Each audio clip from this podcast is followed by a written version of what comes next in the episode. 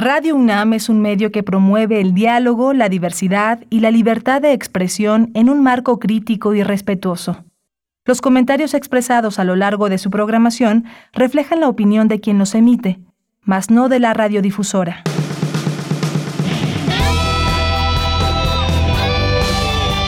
Prisma RU. Relatamos al mundo.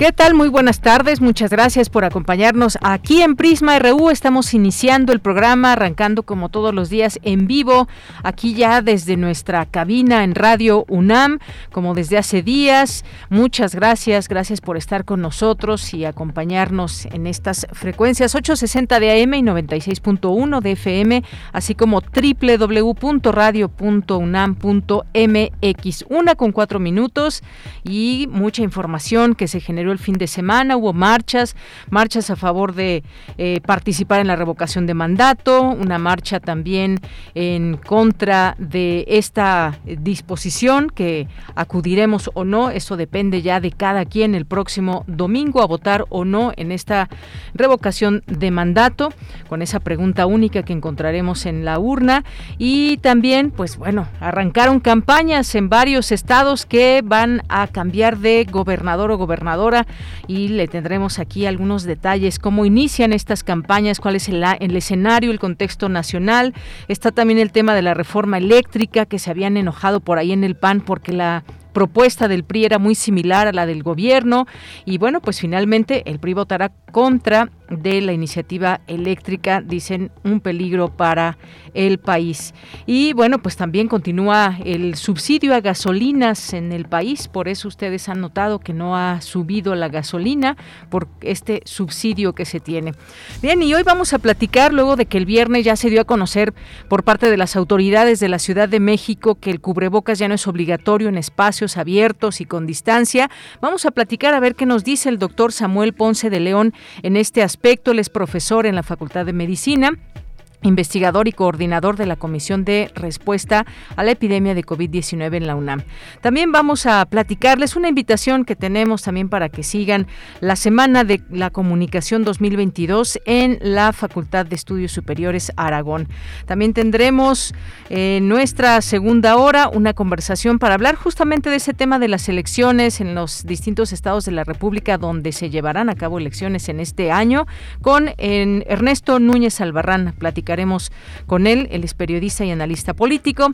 Hoy día de cartografía RU, tenemos cultura, tenemos también las actividades que hay eh, de, la sala Julián Carrillo y de servicios culturales, no se pierda toda esta información, la información universitaria, claro, y gracias, aquí le acompañamos al frente de la producción Rodrigo Aguilar, Denis Licea en la asistencia de producción, Coco Montes en los controles técnicos, aquí en los micrófonos le saluda Deyanira Morán con mucho gusto, también por aquí Tula asomándose. Muchos saludos, Tula, Luis Tula, de regreso también aquí. Muchos abrazos. Bueno, pues muchas gracias, gracias por estar con nosotros y desde aquí relatamos al mundo. Relatamos al mundo. Relatamos al mundo.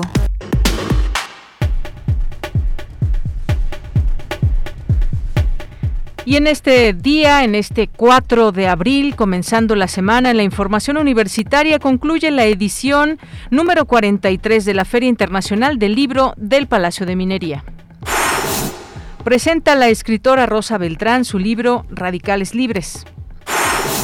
Medidas tan sencillas como tardar menos tiempo en bañarse son algunas de las recomendaciones que brindan expertos de la UNAM para hacer frente a las contingencias ambientales por ozono. Videojuegos desarrollados por científicos de la UNAM coadyuvan en la recuperación de la función cognitiva y motriz en pacientes con enfermedad vascular cerebral. En la información nacional, el PRI, PAN y PRD confirman que rechazan la reforma eléctrica del presidente Andrés Manuel López Obrador. Anuncian que presentarán juntos una contrapropuesta.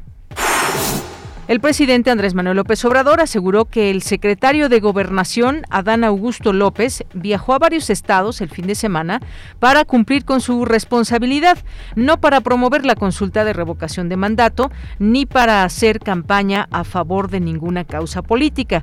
Dijo que si hay denuncias en su contra, la autoridad competente debe resolverlas.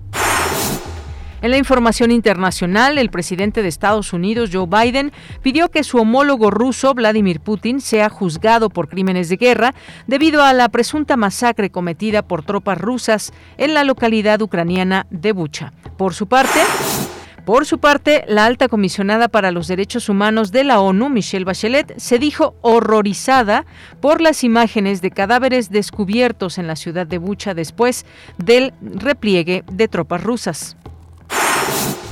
Rodrigo Chávez será el nuevo presidente de Costa Rica tras vencer a José María Figueres. El candidato del Partido Progreso Social Democrático ganó las elecciones con el 53% de las preferencias. Hoy en la UNAM, ¿qué hacer y a dónde ir? La Escuela Nacional de Estudios Superiores Morelia, en colaboración con la Facultad de Química de la UNAM, la Secretaría de Cultura, el Colegio de Morelia y la organización Alas y Raíces, organizan el lunes de cuentacuentos con intérprete en lengua de señas mexicana. La narración estará a cargo de Ishel Sepúlveda y la interpretación de Yanira Pérez. Sigue la transmisión en vivo y conéctate hoy a las 17 horas a través de la cuenta oficial de Facebook del Centro Cultural Morelia. Como parte de la programación de Radio UNAM, te recomendamos la serie Espacio Académico APA UNAM, coproducción de nuestra emisora con la Asociación Autónoma del Personal Académico de la UNAM, bajo la conducción de Ernesto Medina y Sabrina Gómez Madrid, quienes nos presentan cápsulas en las que se difunden las actividades, proyectos y el trabajo de destacados académicos e investigadores en los diversos planteles, facultades e institutos de la UNAM. Te invitamos a escuchar las cápsulas en las que la doctora Adriana Hernández López y el ingeniero José Jorge García Loya hablan sobre el aditamiento oftalmológico que inventaron para el trasplante de córnea. Dichas cápsulas se transmiten de lunes a domingo a lo largo de la programación de Radio UNAM.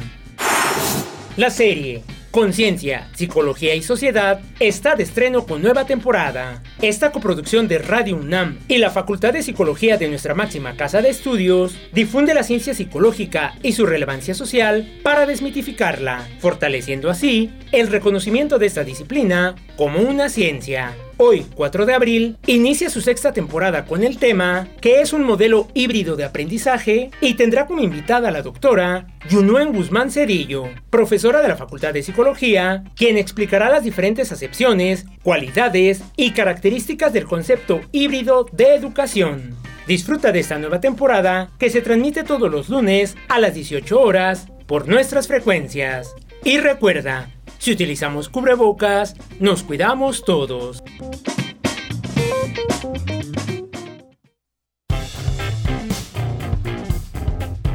Campus RU Una de la tarde con 11 minutos. Recuerden que nos pueden escribir y seguir a través de las redes sociales como Facebook Prisma RU y Twitter arroba Prisma RU. Pues entramos a nuestro campus universitario a esta hora y nos enlazamos con Cindy Pérez Ramírez. El libro Radicales Libres de la coordinadora de difusión cultural de la UNAM, Rosa Beltrán, cuenta casi 60 años de la vida pública en México, pero desde la perspectiva femenina y a través de tres generaciones. ¿Qué tal Cindy? Te saludo con mucho gusto muy buenas tardes.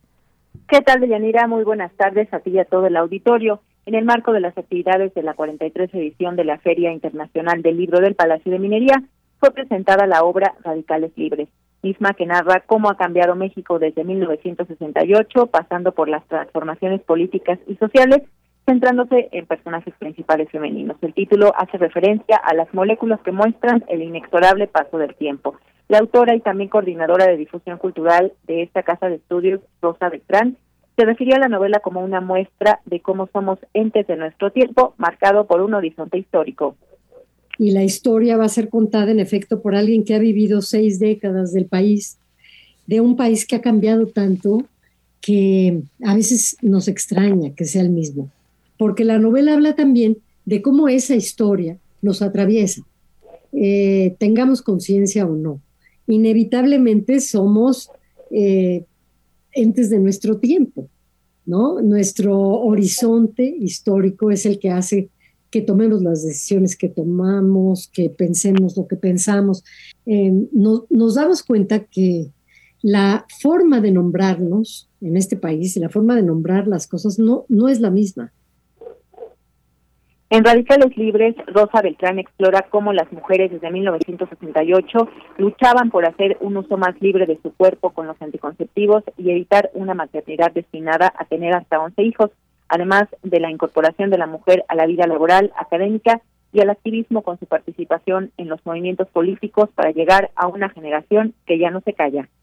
Ese tránsito por el cuerpo me interesaba plantearlo desde tres generaciones en efecto, esa madre que se va y que está ejerciendo por primera vez una forma de derecho que nace con la píldora anticonceptiva. Eh, la hija, que en efecto participa de estos movimientos sociales, la utopía socialista y los cambios posteriores que vienen con toda las, eh, la tecnología, ¿no? con todos los medios telemáticos. Y la última generación de la que habla la novela, que es la generación de las jóvenes que emigran, yo quería explorar cuáles fueron esas razones. Te das cuenta de cómo empezaron siendo apenas un racimito, ¿no? De algunas locas que sacaban sus pancartas y, y volanteaban sus peticiones en sus papelitos. Y cómo ahora pues somos legión, y somos legión en muchos países, no solo aquí. Deyanira, les recomendamos a los radioescuchas el libro Radicales Libres de Rosa Beltrán, coordinadora de difusión cultural de la UNAM, novelista, cuentista, ensayista, editora, fundadora de varias colecciones literarias, entre ellas Solo Cuentos, Crónica, El Ensayo Cine y Literatura. Esta es la información que tenemos. Cindy, muchas gracias. Buenas tardes. Muy buenas tardes. Bien, pues ahí empezamos con esta recomendación de este libro, este día lunes, Radicales Libres de la doctora Rosa Beltrán.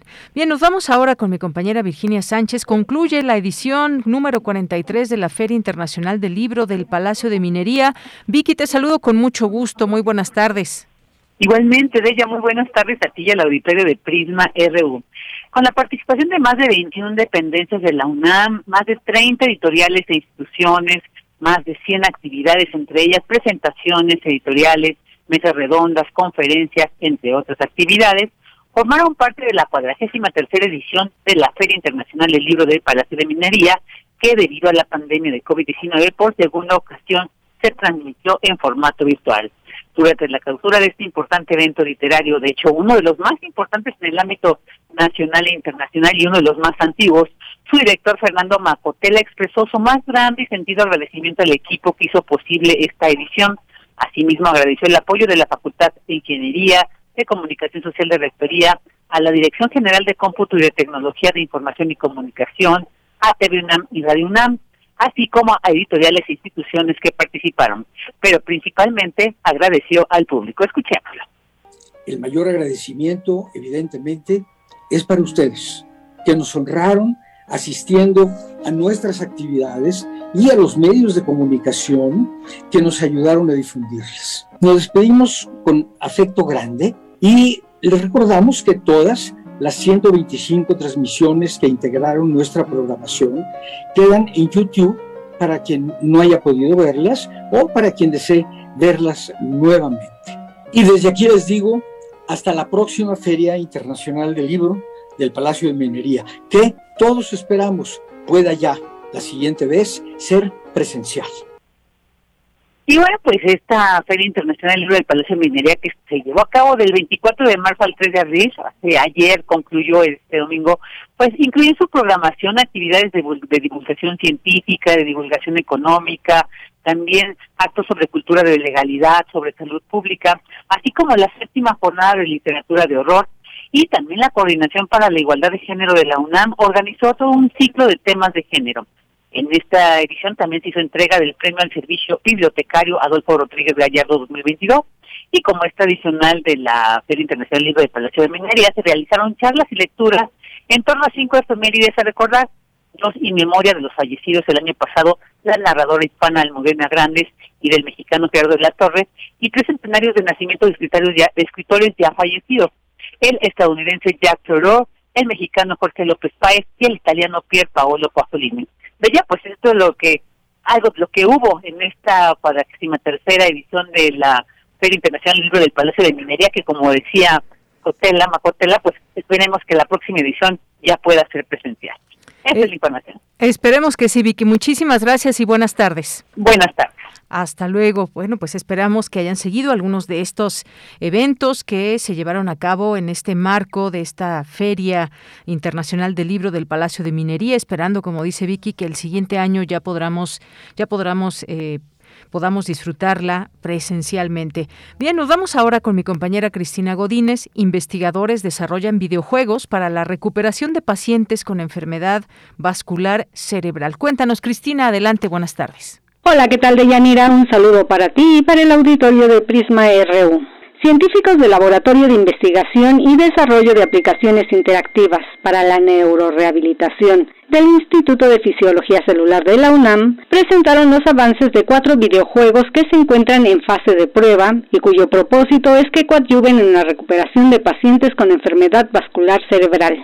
Al participar en la Semana del Cerebro 2022, Joás Simon Ramírez Graullera, programador de aplicaciones interactivas para neurorehabilitación, expuso que la enfermedad vascular cerebral es la segunda causa de muerte y la primera de discapacidad adquirida en adultos a nivel mundial, donde la edad promedio en México es de 73 años. En este sentido, los desarrollos universitarios empleados en la rehabilitación de los pacientes son los videojuegos llamados Charlie's Escape, el cual aborda los movimientos de apertura de la mano. Penal Madness se aboca a la movilidad del hombro, Topo Crisis está dirigido a los movimientos amplios y seguros de las muñecas y Sandwich Manía se enfoca en el trabajo del dedo pulgar. Ramírez Gullere explicó que la rehabilitación virtual es un tipo de tratamiento terapéutico que generalmente se aplica a través de juegos formales, en conjunto con sensores de posición y movimiento. Simon Ramírez comentó que la telerehabilitación con videojuegos también posibilita mayor independencia, incrementa el nivel de motivación y genera un mayor apego a la terapia, además de tener la posibilidad de personalizar los ejercicios y la retroalimentación y poder realizar distintas mediciones que ayuden a mejorar la evaluación del desempeño del paciente. Deyanira, el ingeniero universitario, aclaró que estas herramientas digitales no sustituyen a la rehabilitación convencional y aunque están en fase experimental, muestran buenos resultados. Este es mi reporte. Buenas tardes. Gracias, Cristina. Muy buenas tardes. Porque tu opinión es importante, síguenos en nuestras redes sociales, en Facebook como Prisma RU y en Twitter como arroba PrismaRU. Una de la tarde con 21 minutos y también hay, por supuesto, noticias y muchas cosas que pasan en nuestros campus universitarios, en general en nuestra universidad. Y esta semana, esta semana inicia eh, la Semana de la Comunicación 2022 allá en la Escuela de Estudios Superiores Aragón y me da mucho gusto recibir aquí en este espacio, en este espacio a Edgar Lara Granados, que es jefe de la carrera de Comunicación y Periodismo de la FES Aragón de la Facultad de Estudios Superiores Aragón. ¿Qué tal, Edgar? Me da mucho gusto saludarte. Muy buenas tardes. Muy buenas tardes, Deyanira. Qué gusto saludarte. Pues muy agradecido por este espacio, por esta oportunidad de hacer extensiva nuestra Semana de la Comunicación a toda la comunidad universitaria. Pues sí, nos da muchísimo gusto que eh, pues puedas también tú compartir con nosotros esta oportunidad de conocer y de invitar, por supuesto, estudiantes que nos puedan estar escuchando. En general, pues es un es un momento donde se conjuntan también muchas de las actividades que se van aprendiendo en las aulas. Cuéntanos un poco cuáles van a ser las temáticas, los horarios, algunos de, de, los temas que se puedan ir eh, escuchando y pues también ya en la presencialidad, Edgar. Así es, Deyanira. Pues mira, de entrada comentarles que esta semana está llena de, eventos. Hemos programado cuatro eventos diarios y el día miércoles tenemos una inauguración de una exposición fotográfica.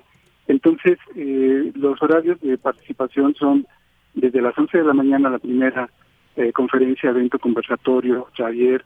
Eh, también tenemos este, presentaciones de libros. El segundo es a la una, el segundo evento Posteriormente eh, descansamos de 3 a 4 para continuar de 4 a 6 el tercer evento y cerrar con el evento de 6 a 8 de la noche. Eh, nosotros tenemos ahora, este, en estos 21 eventos, 10 conferencias eh, que versan de diferentes perspectivas. Traemos algunas muy interesantes relacionadas con periodismo de género, periodistas deportivas. También tenemos, por ejemplo, una del papel de la mujer en la industria de los videojuegos. Y eh, una muy interesante que tiene que ver con violencia hacia el periodismo y la libertad de expresión bajo amenaza. Eh, hemos eh, programado también otras otros eventos como conferencias magistrales, presentaciones de libros, conversatorios y pláticas. Muy bien, bueno, pues un programa bastante amplio. Aquí estoy viendo pues todos estos eventos que se tendrán, estas presentaciones, como decías, de libro, conferencias y sobre todo, pues eh, estos, eh, estas semanas nutren mucho en la parte académica a quienes están estudiando la carrera de comunicación, porque la comunicación es muy extensa, Edgar, tú lo sabes, y puede las personas que se que estudian esta carrera, pues dedicar, dedicarse a muchas cosas, desde periodismo comunicación social, está también toda esta parte eh, muchas veces de la publicidad y muchas tantas cosas y qué aprender de cada uno de ellos. Cuéntame también de, los ponentes, quiénes son las y los ponentes que estarán eh, ofreciendo este conocimiento en la Semana de la Comunicación. Claro que sí, eh, te comento en este momento, por ejemplo, está llevándose a cabo nuestro segundo evento. El primero tuvo mucha presencia tanto aquí en el auditorio como a nivel este, de la transmisión del Facebook Live. Todo lo estamos transmitiendo en la página de comunicación este, periodismo? Así es, comunicación y periodismo. Y desde ahí nosotros eh, tenemos todas las transmisiones, todos los eventos son mixtos, de hecho hay participación a distancia y eh, en directo en el, en el auditorio. Y te cuento algo, por ejemplo, de los ponentes. El día de hoy por la tarde nos va a acompañar Pedro Valtierra, el fotógrafo profesional, director de Puerto Oscuro, y nos va a hablar un poco sobre ética periodística en la fotografía. Eh, por ejemplo, mañana nos acompaña Alfonso Obregón Inclán, que es actor y director de doblaje, eh, voz de varias varios personajes de películas y de animes, eh, de otro tipo de trabajo profesional que es muy reconocido por la comunidad. Y él habla, por ejemplo, del doblaje como campo de desempeño del comunicador. Igual, este, mañana contamos con la presencia de Pamela Marín, de, de Libro de Hispanoamérica, es una compañía de Tencent Group eh, que nos hacen favor de acercarse con nosotros y hablarnos de este campo de desarrollo de la industria del videojuego y cómo la mujer ha tenido esta este acercamiento, ¿no? Eh, el día de mañana tenemos un conversatorio con cuatro profesores de la, facultad, eh, todos ellos enfocados al área de prensa y que, bueno, tienen que ver con esta parte de, violencia hacia el periodismo, libertad de expresión bajo amenaza. Y fíjate que quisimos incluir, porque de eso se trata nuestra semana, es un espacio de convivencia, de convergencia, de integración de toda la comunidad docente, estudiantil. Y, por ejemplo, el día de mañana tenemos a una egresada, una TikToker, que nos va a hablar precisamente esto de TikTok y sus posibilidades narrativas. Ella cuenta con un número considerable de, seguidores y su tipo de trabajo es en contenidos muy interesante por la sátira que hace sobre situaciones de micromachismo, sobre, eh, digamos, poca solidaridad femenina bajo un rubro de el, humor, el sarcasmo, y sin embargo, pues ya ha sido considerado incluso para hacer ciertas denuncias y ha tenido ya cada vez mayor activismo en esta parte de, levantar la voz sobre, sobre esta, este tipo de lamentables situaciones. El día miércoles nos acompaña Pepe Reveles con una nueva buscadora, viene la doctora Marta Durán, de Huerta viene Alicia Rodríguez, eh, viene Cecilia Flores Armenta, y es una presentación del libro La vida sin nosotros, desaparición de, personas en México, Chile, Argentina y el Kurdistán, voces de víctimas y especialistas. De hecho es un tema extremadamente delicado y pues nosotros sabemos que eh, pues tenemos que dar esta, esta voz y también tenemos que conocer y entender mucho de lo que va a, a trabajarse y de lo que se ha trabajado de hecho. Eh, viene también con ellos la Brigada para Leer en Libertad a obsequiarnos una serie de libros y bueno, también posterior a esa conferencia, dio un tiempo a la fecha después de los eh, acontecimientos lamentables de violencia en el estadio de Querétaro, el doctor Hugo Sánchez Buriño, que es eh, profesor de nuestra carrera, y el maestro Jonathan Peña, especialista en periodismo deportivo, nos van a hablar sobre este tema que no deja de estar en, en boga, en deja de estar ahorita ya en la lupa, que es barras y violencia en el fútbol mexicano. Eh, posteriormente tenemos una eh, vinculación con la Universidad de Desarrollo e Investigación de Bucaramanga en Colombia y el doctor Omar Alejandro Sanador nos hablará sobre las líneas de investigación, eh, líneas de investigación sobre la, sobre la comunicación en Latinoamérica. Eh, en la tarde viene una egresada que es investigadora del INCINE y coordinadora de todo lo que son los anuarios y ella nos va a hablar del cine en el entorno digital post pandemia, cómo han sido los consumos y cómo ha sido la cultura de, este, de, a llegarse a los contenidos eh, cinematográficos. eh, tenemos también participación de alumnos en un festival de videoclips para el jueves por una mañana y tenemos también una presentación de un trabajo conjunto por la Red de Observatorios de Medio del CONEI, el Consejo Nacional para la Enseñanza e Investigación en Ciencias Sociales, en donde participarán con nosotros la Universidad Panamericana con el doctor José Luis López Aguirre, Nayeli, de la, Nayeli Gómez de la Universidad Autónoma de Coahuila y Cintia Cerón de la Universidad Intercontinental, junto con una de nuestras alumnas egresadas investigadoras de este proyecto que se llama Comunicación Política y Redes Sociodigitales, una mirada desde logos, setos y patos, también trae un libro para regalar, y otro texto de, de otra presentación de un profesor de carrera, doctor Edgar Miñán, sobre vida cautiva en torno a la cultura contemporánea de la imagen. Bastante interesante el texto, muy ad hoc con este consumo exacerbado incluso ya de, de un tiempo más a la fecha sobre imágenes y sobre la comunicación mediante este tipo de, de pues alternativas. Y pues eh, también egresado Raúl González Soto que nos viene a hablar sobre expectativas, realidades y mitos en los medios de comunicación. El viernes tenemos una conferencia con pues eh, un corresponsal a nivel internacional de Televisa Londres. Eh, nos a hacer favor de hablarnos mucho sobre lo que es la corresponsalía en el caso de eh, eje fundamental de periodismo. Es Horacio Rocha Steins quien nos va a hablar esta parte de su trabajo, no solamente lo que le ha tocado cubrir de la guerra en Croacia, que de hecho fue junto con Alberto Peláez quienes em, empezaron esta cobertura. Y pues no, no se trata solo de agotarse en estos temas tan complicados de enfrentarse a cubrir este tipo de, de noticias, sino también algunos otros en donde ha logrado tener trabajos de destacada calidad y que tienen que ver con cuestiones, digamos, ya mucho más positivas. Posteriormente viene un egresado a hablarnos sobre Forbes, SEO y Big Data, esta parte de cómo utilizar eh, las herramientas tecnológicas para tener mayor posicionamiento. Y la penúltima eh, conferencia viene de Huawei para hablar sobre la importancia de la globalización en la cultura laboral. Y pues en este caso en concreto nos acompaña Vladimir Arteaga y también Xiao Yutan, gerente de relaciones públicas. Es mucho para hacernos ver este tipo de trabajo que ya está generándose a nivel global, internacional, y pues literal también vienen a, acercarse mucho a nuestra comunidad y encontrar talentos. Y cerramos nuestra semana a las seis de la tarde el viernes con un taller de un proyecto de la misma universidad, profesores de la carrera, la revista Entre Ciencia y Sociedad, una publicación digital inclusiva desde la comunicación de la ciencia. Y pues te darás cuenta de Yanira, es un programa muy amplio, muy nutrido, muy variado, pero que da una dimensión sobre lo que es nuestra profesión, la disciplina y todos los ámbitos que podemos considerar.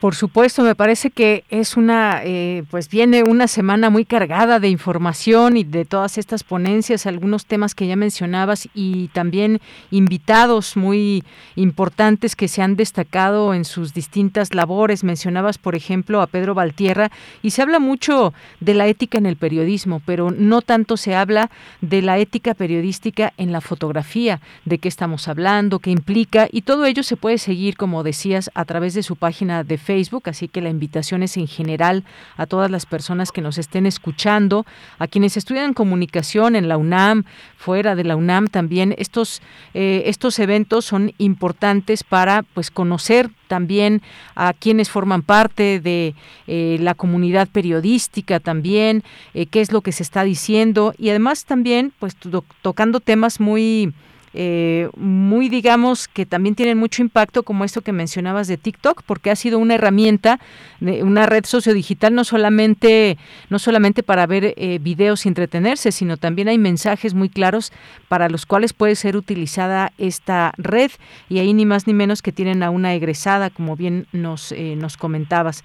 Y entre otras cosas, porque está hasta el tema de los videojuegos, aquí en esta semana de la comunicación, el doblaje, te decía que pues hay hay muchas, eh, muchos caminos que nos puede tomar la comunicación y pues aquí están varios de ellos. Así que pues muchas gracias Edgar eh, por estar con nosotros, platicarnos un poco de esta semana de, la comunicación de la FES Aragón. ¿Algo más que nos quieras comentar antes de despedirnos? Sí, solamente un, este, apuntar un punto muy importante.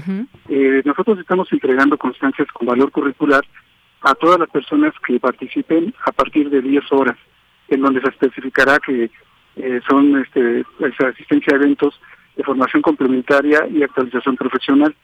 Eh, para todas las personas que están de manera presencial tienen un código QR. Quienes nos siguen en la transmisión de Facebook, les abrimos un formulario al inicio y al cierre del evento para que registren su asistencia. Y también, como es un correo institucional, si no pudieran acceder a este formulario, también les estamos dando el correo electrónico de comunicación arroba aragon.unam.mx y el mismo día del evento nos tienen que enviar una reflexión en una página. Hemos tenido la posibilidad de enviar a otras entidades universitarias, este, universidades del interior de la República e incluso hemos enviado de vía eh, PDF constancias a Chile y a Colombia.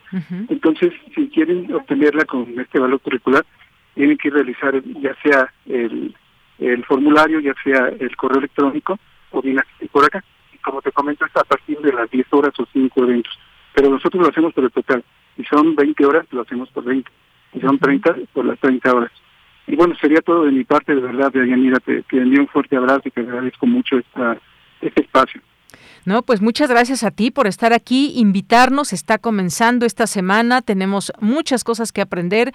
Hay que conectarnos solamente a Comunicación y Periodismo FES Aragón. Ahí podemos ser parte también de esta semana que implica, yo sé, muchísimo trabajo, Edgar, y ahora ya también con todo este regreso presencial, hay muchas cosas que se que hay que seguir discutiendo y estos espacios también sirven para ello, visto desde la comunicación y el periodismo. Gracias, te mando un abrazo.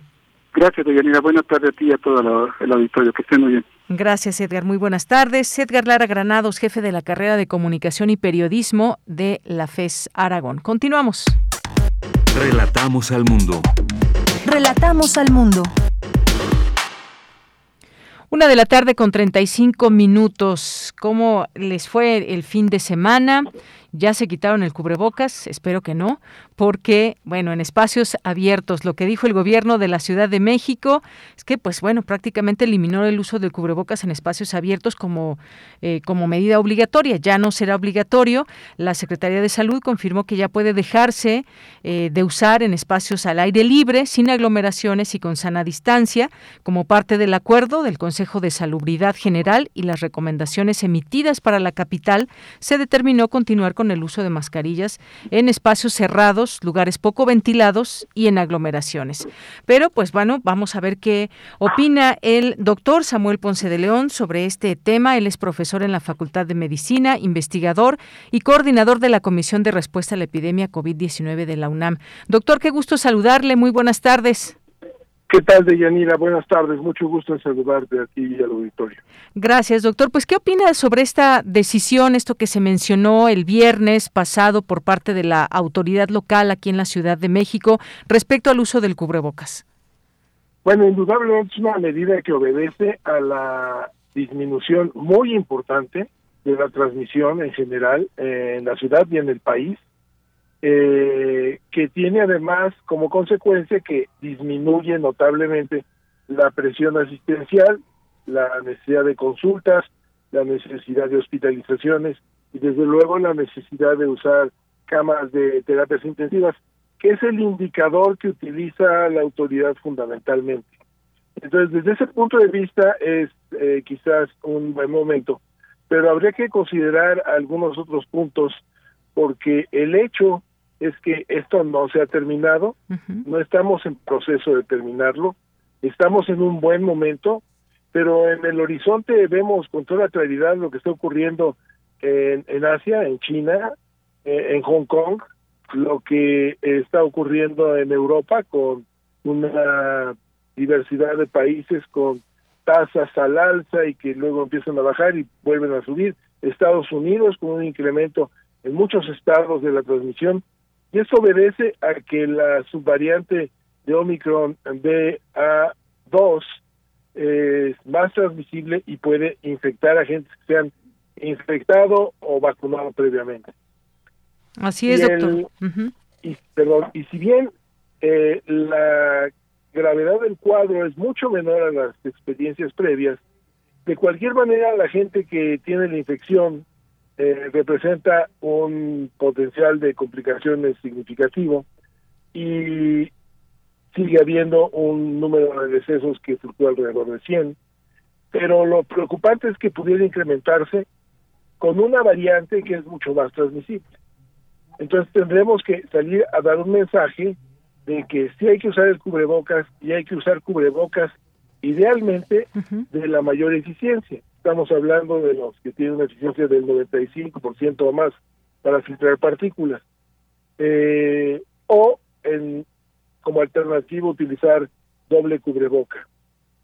Muy bien, bueno. Es pues, razonable la suspensión, sí es razonable en espacios abiertos, como se ha comentado, pero podemos ver en los estadios de fútbol cómo se maneja esta recomendación, en donde pues, ciertamente eh, las exposiciones están a la hora del, del, día y la gente no usa el cubrebocas en su gran mayoría, y así en otros eventos. Entonces habrá que marcar bien estas situaciones. Eh, nuestro mensaje por parte de la comisión, por parte de la universidad, es que es recomendable continuar utilizando el cubrebocas si realmente en una evaluación personal se considera que no es necesario traerlo, efectivamente, vienes caminando en la calle, saliste a un parque con algunos amigos conocidos, guardan su distancia, efectivamente no hay que usarlo, pero habrá que usarlo en la gran mayoría de las otras situaciones. Bien, y qué bueno que lo menciona, hay que seguirlo la mayor, eh, seguirlo usando en estos espacios cerrados y en lugares donde no se pueda mantener la distancia, porque vemos, eh, doctor, que mucha gente eh, ya ha dejado de usarlo incluso en el transporte público, me ha tocado observar, o en la calle ya vemos también un descenso en el uso del mismo. En la calle, digo, finalmente si son calles despejadas, sin ningún problema se puede, como usted dice, evaluar la situación y poderse quitar el cubrebocas. Pero, pues, ¿cómo ve este escenario, doctor, para los próximos meses, dado que, pues, esta decisión se toma evidentemente porque han bajado los casos, hospitalizaciones y muertes, aunque no ha dejado de haber muertes?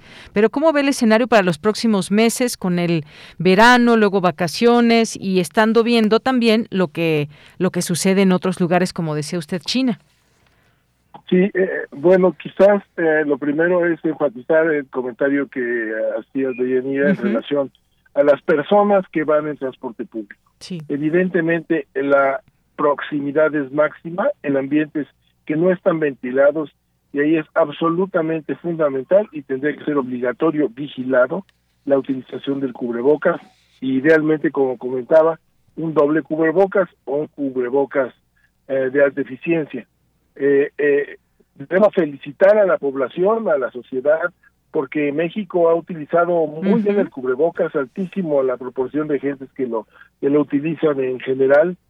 Eh, hay que reforzar el mensaje más que de articularlo y entender que los cubrebocas que de repente se utilizan de tela gruesa, que se caen, que no cubren la nariz, que no Ah, se nos cayó la comunicación. Retomamos la comunicación con el doctor en unos momentitos que nos estaba diciendo este uso correcto del cubrebocas. Eh, nos decía, doctor, del uso correcto de y qué tipo de cubrebocas.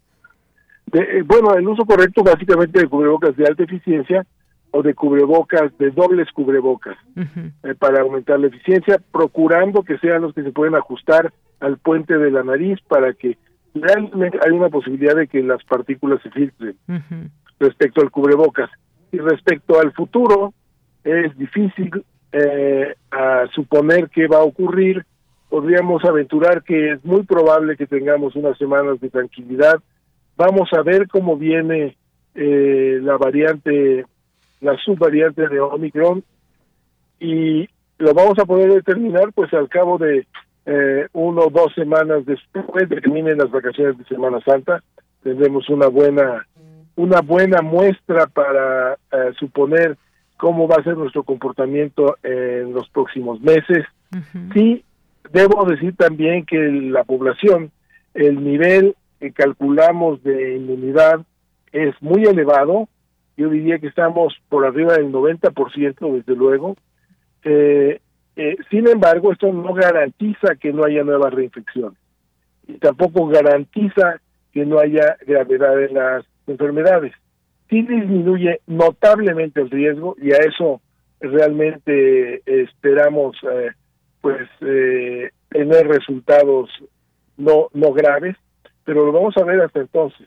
De momento yo creo que se puede eh, manejar la convivencia con tranquilidad, con estas recomendaciones, procurando que toda la gente con la que tenemos contacto haya recibido todo su esquema de vacunación completo, incluyendo los refuerzos, y que mantengamos este cuidado de nosotros mismos, uh, si alguien se siente con un poco de catarro en la mañana, dolor de cabeza, malestar, mejor que se quede hasta saber si realmente eh, podría ser alguna infección respiratoria que en este momento tenemos que asumir puede ser COVID, aunque sea muy leve, y quedar en su casa cinco días, avisarlo, y, y, y de otra manera, pues nada más mantener las recomendaciones de las que ya estuvimos hablando.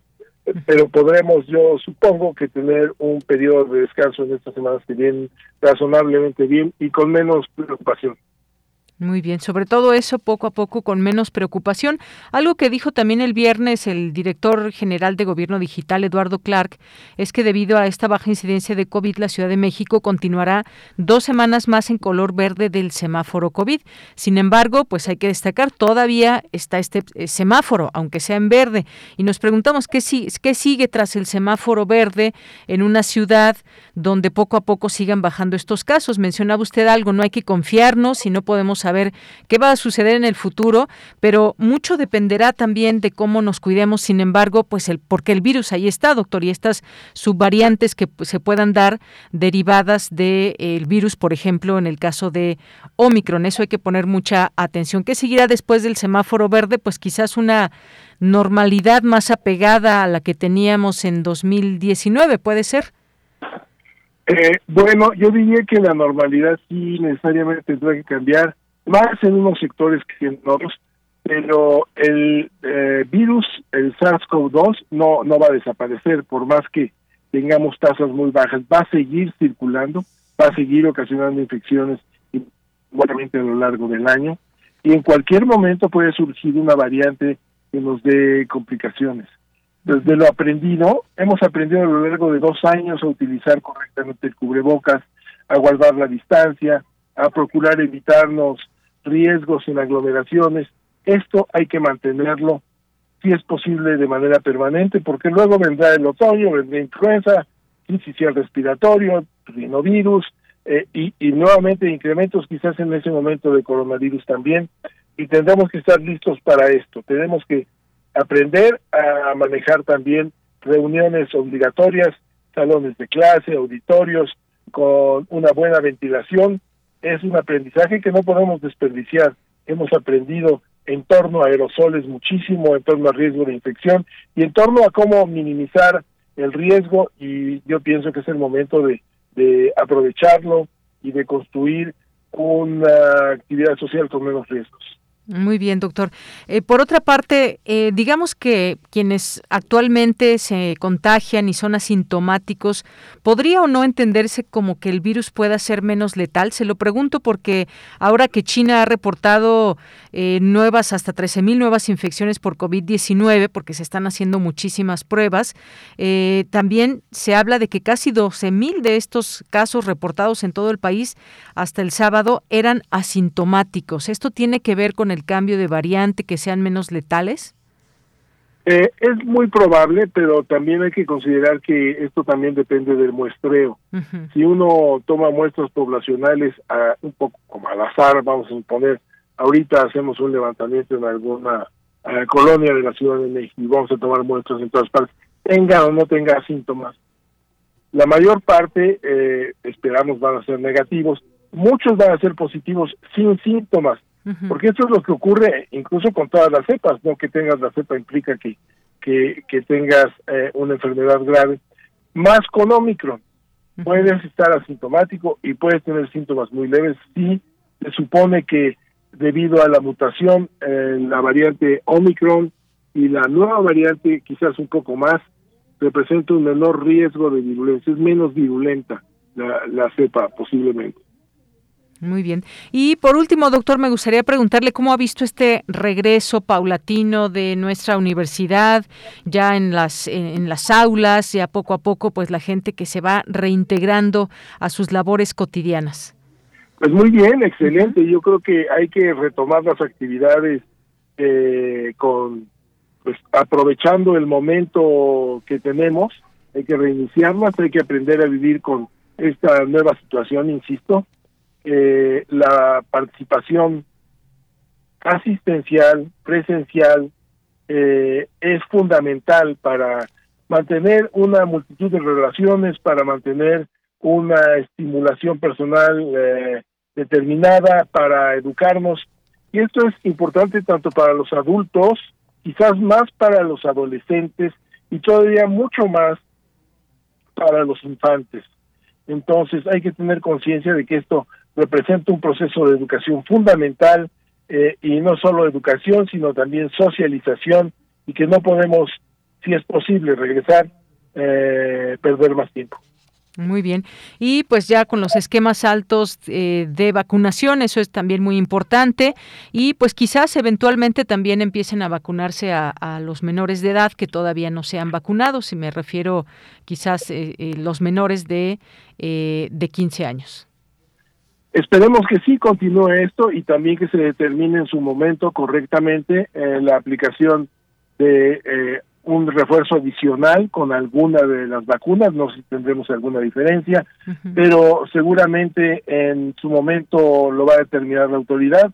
Quiero destacar que el programa de vacunación a nivel nacional y en la Ciudad de México fue realmente estupendo, así que vale la pena reconocerlo y enfatizarlo Así que eh, felicitaciones a todos los responsables y desde luego a toda la ciudadanía, insisto, por el cumplimiento con sus eh, responsabilidades cívicas. Muy bien, pues claro que sí. Muchísimas gracias, doctor. Como siempre, un gusto poder platicar con usted y que nos, eh, nos dé luz un poco en todo esto con respecto a lo que tenemos y a lo que hay aquí en México y en el mundo respecto al SARS-CoV-2. Muchas gracias. Muchas gracias, Deyanira. Saludos a todos, por favor. Gracias. Hasta luego, doctor Samuel Ponce de León, profesor de la Facultad de Medicina, investigador y coordinador de la Comisión de Respuesta a la Epidemia COVID-19 de la UNAM. Aún recuerdo todavía cuando tuvimos aquí al, al doctor en cabina antes de que iniciara la, la pandemia, ya se ya, ya había casos en el mundo, en algunas partes, sobre todo hablábamos eh, de China, tuvimos oportunidad también de, de, de tenerlo aquí hablando de, de estos temas y otros temas y le agradecemos muchísimo que siempre pues que lo requiramos nos eh, nos tome esta llamada para poder estar al día desde la perspectiva médica y quién mejor que alguien que pues coordina la Comisión de Respuesta a la Epidemia COVID-19 de la UNAM que como ustedes saben está conformada por varios doctores y doctoras. Aquí hemos tenido oportunidad de platicar con con ellas y con ellos por supuesto que siempre dispuestos para hacernos llegar sus puntos de vista y su análisis con respecto a lo que va pasando en los temas médicos y ahora pues este SARS-CoV-2 que llegó para quedarse como como bien nos indica no es que va a desaparecer, va mutando, va cambiando y estaremos viendo cómo se desenvuelve esto ya una vez que tenemos las vacunas, una vez que hemos aprendido mucho en cómo cuidarnos y qué es lo que viene para los siguientes meses y años. Continuamos. Sala Julián Carrillo presenta.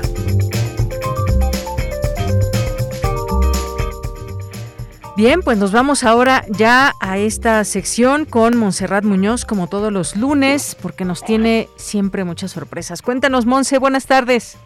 Hola, Deyanira, equipo de Prisma RU, espero estén muy bien. Los saludo contentísima porque en esta sección tenemos una invitada especial y muy buenas noticias, así que quiero convidarte a ti y a la producción de la querida presencia de nuestra adorada maestra Elena de Aro, que si bien producción ya nos hizo el favor, estará por aquí sonando en Radio NAM, ¿será esto verdad?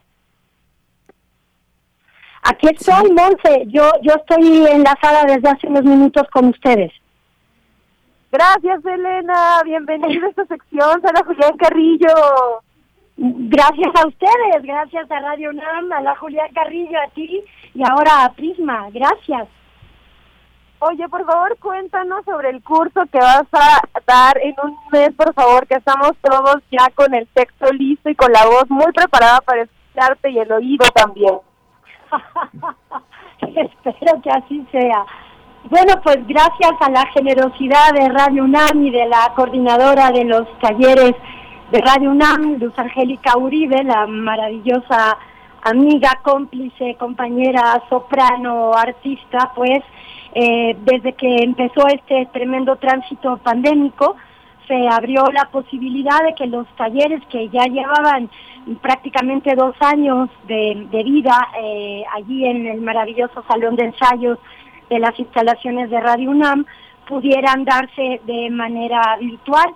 Así que, eh, bueno, nos encerró la pandemia, justo estamos cumpliendo los dos años, ¿no? En, marzo, abril del, del 20 y eh, los cursos en línea comenzaron aproximadamente en mayo. Y de ahí para acá, afortunadamente, no, no se ha parado, Monte. Hemos tenido em, el privilegio, creo que también Sergio Ruiz, el, el, maravilloso actor, cantante y maestro de locución, Sergio Ruiz y yo, de, de poder hacer esto eventualmente cada no sé, trimestre aproximadamente, a veces él, a veces yo. Y ahora pues tengo la suerte de que justo acaban de terminar dos talleres, uno eh, que se da los martes y otro que se da los sábados. Y bueno, de hecho el del martes terminará mañana porque la semana pasada tuvimos ahí una vicisitud tecnológica y no hubo forma de poder dar la clase. Esto también pasa a veces, pero ha sido la primera en todas las sesiones. Y bueno, este termina mañana, el otro terminó hace una semana, el sábado anterior, y el 7 de mayo, eh, según me cuenta Luz Angélica, da inicio el siguiente taller de voz tu voz de Radio UNAM, eh, que sí, tengo el privilegio, el honor y la gran satisfacción de impartir y que bueno, espero que, que esta vez tenga un quórum eh, espléndido también. Elena querida, de verdad eres una gran maestra para toda la comunidad de personas que se quieren acercar a enfrentarse pues a un texto, cómo vencer el nervio, cómo lograr colocar la voz, dar personaje, todo esto lo podremos también eh, disfrutar en tu curso, así que invito a la audiencia a través de este enlace en Prisma y con Deyanira a que pidan informes, por favor, y a que nos conectemos vía Twitter, donde les voy a poner también el cartel oficial con información y el correo para que se animen, ¿verdad? Sí, sí, que se animen, se lo piensen un poquito ahora con el calor que, que arranca en abril y que pueda yo tener un grupo hermoso. Normalmente se hacen equipos muy, muy chulos. La gente aprende a trabajar en equipo de una manera muy leal, muy comprometida. Esto también es importante en este tránsito emotivo que, que llevamos circundando estos dos años. Así que es una manera de, darse la mano, de acompañarse, de reconocerse, de encontrar gente nueva, eh, valores nuevos. Eh, y bueno, la posibilidad, una vez que se tome el curso, de que esto no tiene fecha de caducidad, Monse. Es como todo el conocimiento bien adquirido, algo que no vence nunca, que al contrario, se va enriqueciendo conforme aparecen nuevos textos, nuevos pretextos, y esos la vida se encarga de ponerlos frente a nuestros ojos y narices todo el tiempo. Así que sí, es, es, una experiencia que creo que vale la pena eh, apostar por ella. Y le hacen un bien a Radio UNAM, le harán un bien a cada uno de, de los que así decidan tomar el camino y desde luego es una manera de seguir diciendo que, que no nos detiene nadie, que el arte va por delante y que vamos a continuar sin cejar en nuestro empeño. Elena, muchas gracias de verdad por estar aquí con nosotros en la sección. También gracias a Prisma RU. De nuevo pidan informes y sigan al Facebook Sala Julián Carrillo, que tenemos muchas sorpresas, entre ellas que pronto vamos a volver a actividades presenciales después de Semana Santa. Así que también esta llamada es para celebrar eso. Gracias, Deyanira, chicos de la producción y querida maestra Elena de Aro. Gracias a todos, buen mes de abril y enhorabuena por esa noticia, Monse, que pronto, pronto podamos estar allí presenciando la maravilla de, de, cosas que ustedes programan siempre con altísima factura y calidad en Radio UNAM. Enhorabuena por ello. Felicidades a todos. Aplauso radiofónico y abrazo sonoro. Gracias. Abrazos. Buena tarde. Bien, Monse, pues muchas gracias, gracias por esta invitación que nos haces y que nos hace ni más ni menos que Elena de Aro. Para quienes estén interesados en este taller, en este taller, pues no lo duden y se acerquen. Y como decía ella, pues son productos de calidad que se ofrecen desde, desde Radio UNAM y con todo el conocimiento y posibilidades que nos da también poder invitarlos a través de la radio a este taller. Pues gracias, Monse, te mando un abrazote, nos escuchamos eh, la siguiente semana. Dos años esperando esta llamada de Yanira. Nos escuchamos la próxima semana, el lunes. Sí. por supuesto, también ya pronto nos abrazaremos con debidas medidas, pero de verdad con, con locura compartida como siempre. Claro que sí, Monse, pues te mando un gran abrazo, ya nos veremos muy muy pronto y por lo pronto pues queda esta invitación y nos despedimos con música, ¿qué te parece? Por supuesto, lunes de luna. Así es, lunes de luna. Muchas gracias. Con esto nos vamos al corte, una con 59 minutos, y volvemos a la segunda hora de Prisma RU.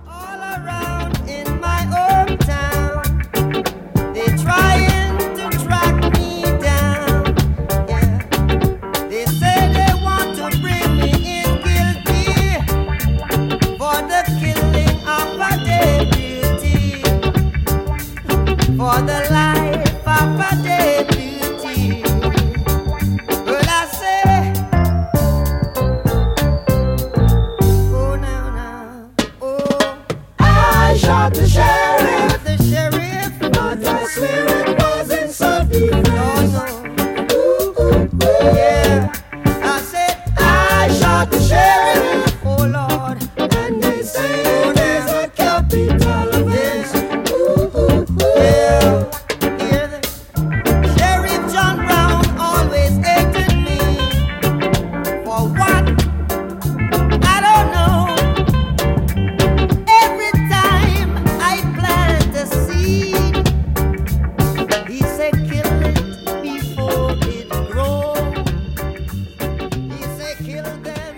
Porque tu opinión es importante, síguenos en nuestras redes sociales, en Facebook como Prisma RU y en Twitter como arroba PrismaRU.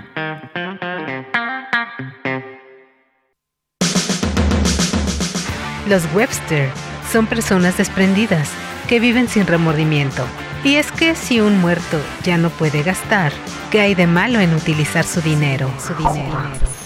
Mi hermana siempre me quema las trampas porque tiene miedo que uno de nosotros sea cruel con alguna cosa viviente. No tienes derecho, me dice. Owen Wester, no tienes derecho. Por eso siempre tengo que esconderme.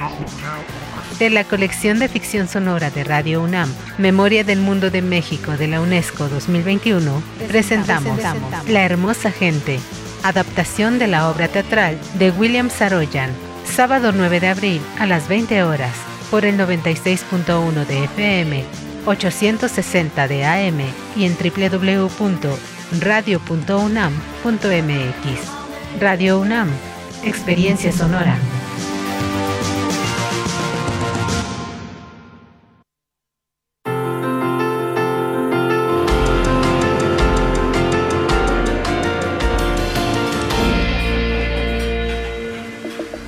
Nos queremos libres seguras, iguales y sin miedo.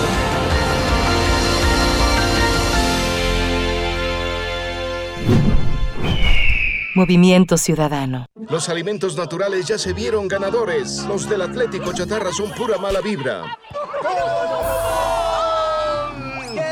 Este partido se pone chatarra. Intentan doblar a los del Club del Antojo a fuerza de ingredientes malignos. Los alimentos saludables son nuestros héroes salvadores. Recuerda revisar el etiquetado, haz ejercicio todos los días y disfruta de gran salud. Come como nosotras y ponte saludable. Pura vitamina. Cosmos. Entramado de lo que existe. Bucle del impulso y la ruina. ¿Dónde termina la devastación? Cultura UNAM, a través del Museo Universitario del Chopo, invita a la exposición Espiral para Sueños Compartidos. Arte, comunidad, defensa y resistencia. Instalación en gran formato por la artista colombiana Carolina Caicedo. A partir del 29 de enero. Galería Central del Museo Universitario del Chopo. Enrique González Martínez, número 10, Santa María la Ribera. Miércoles a domingo de 11.30 a 18 horas. Cultura UNAM.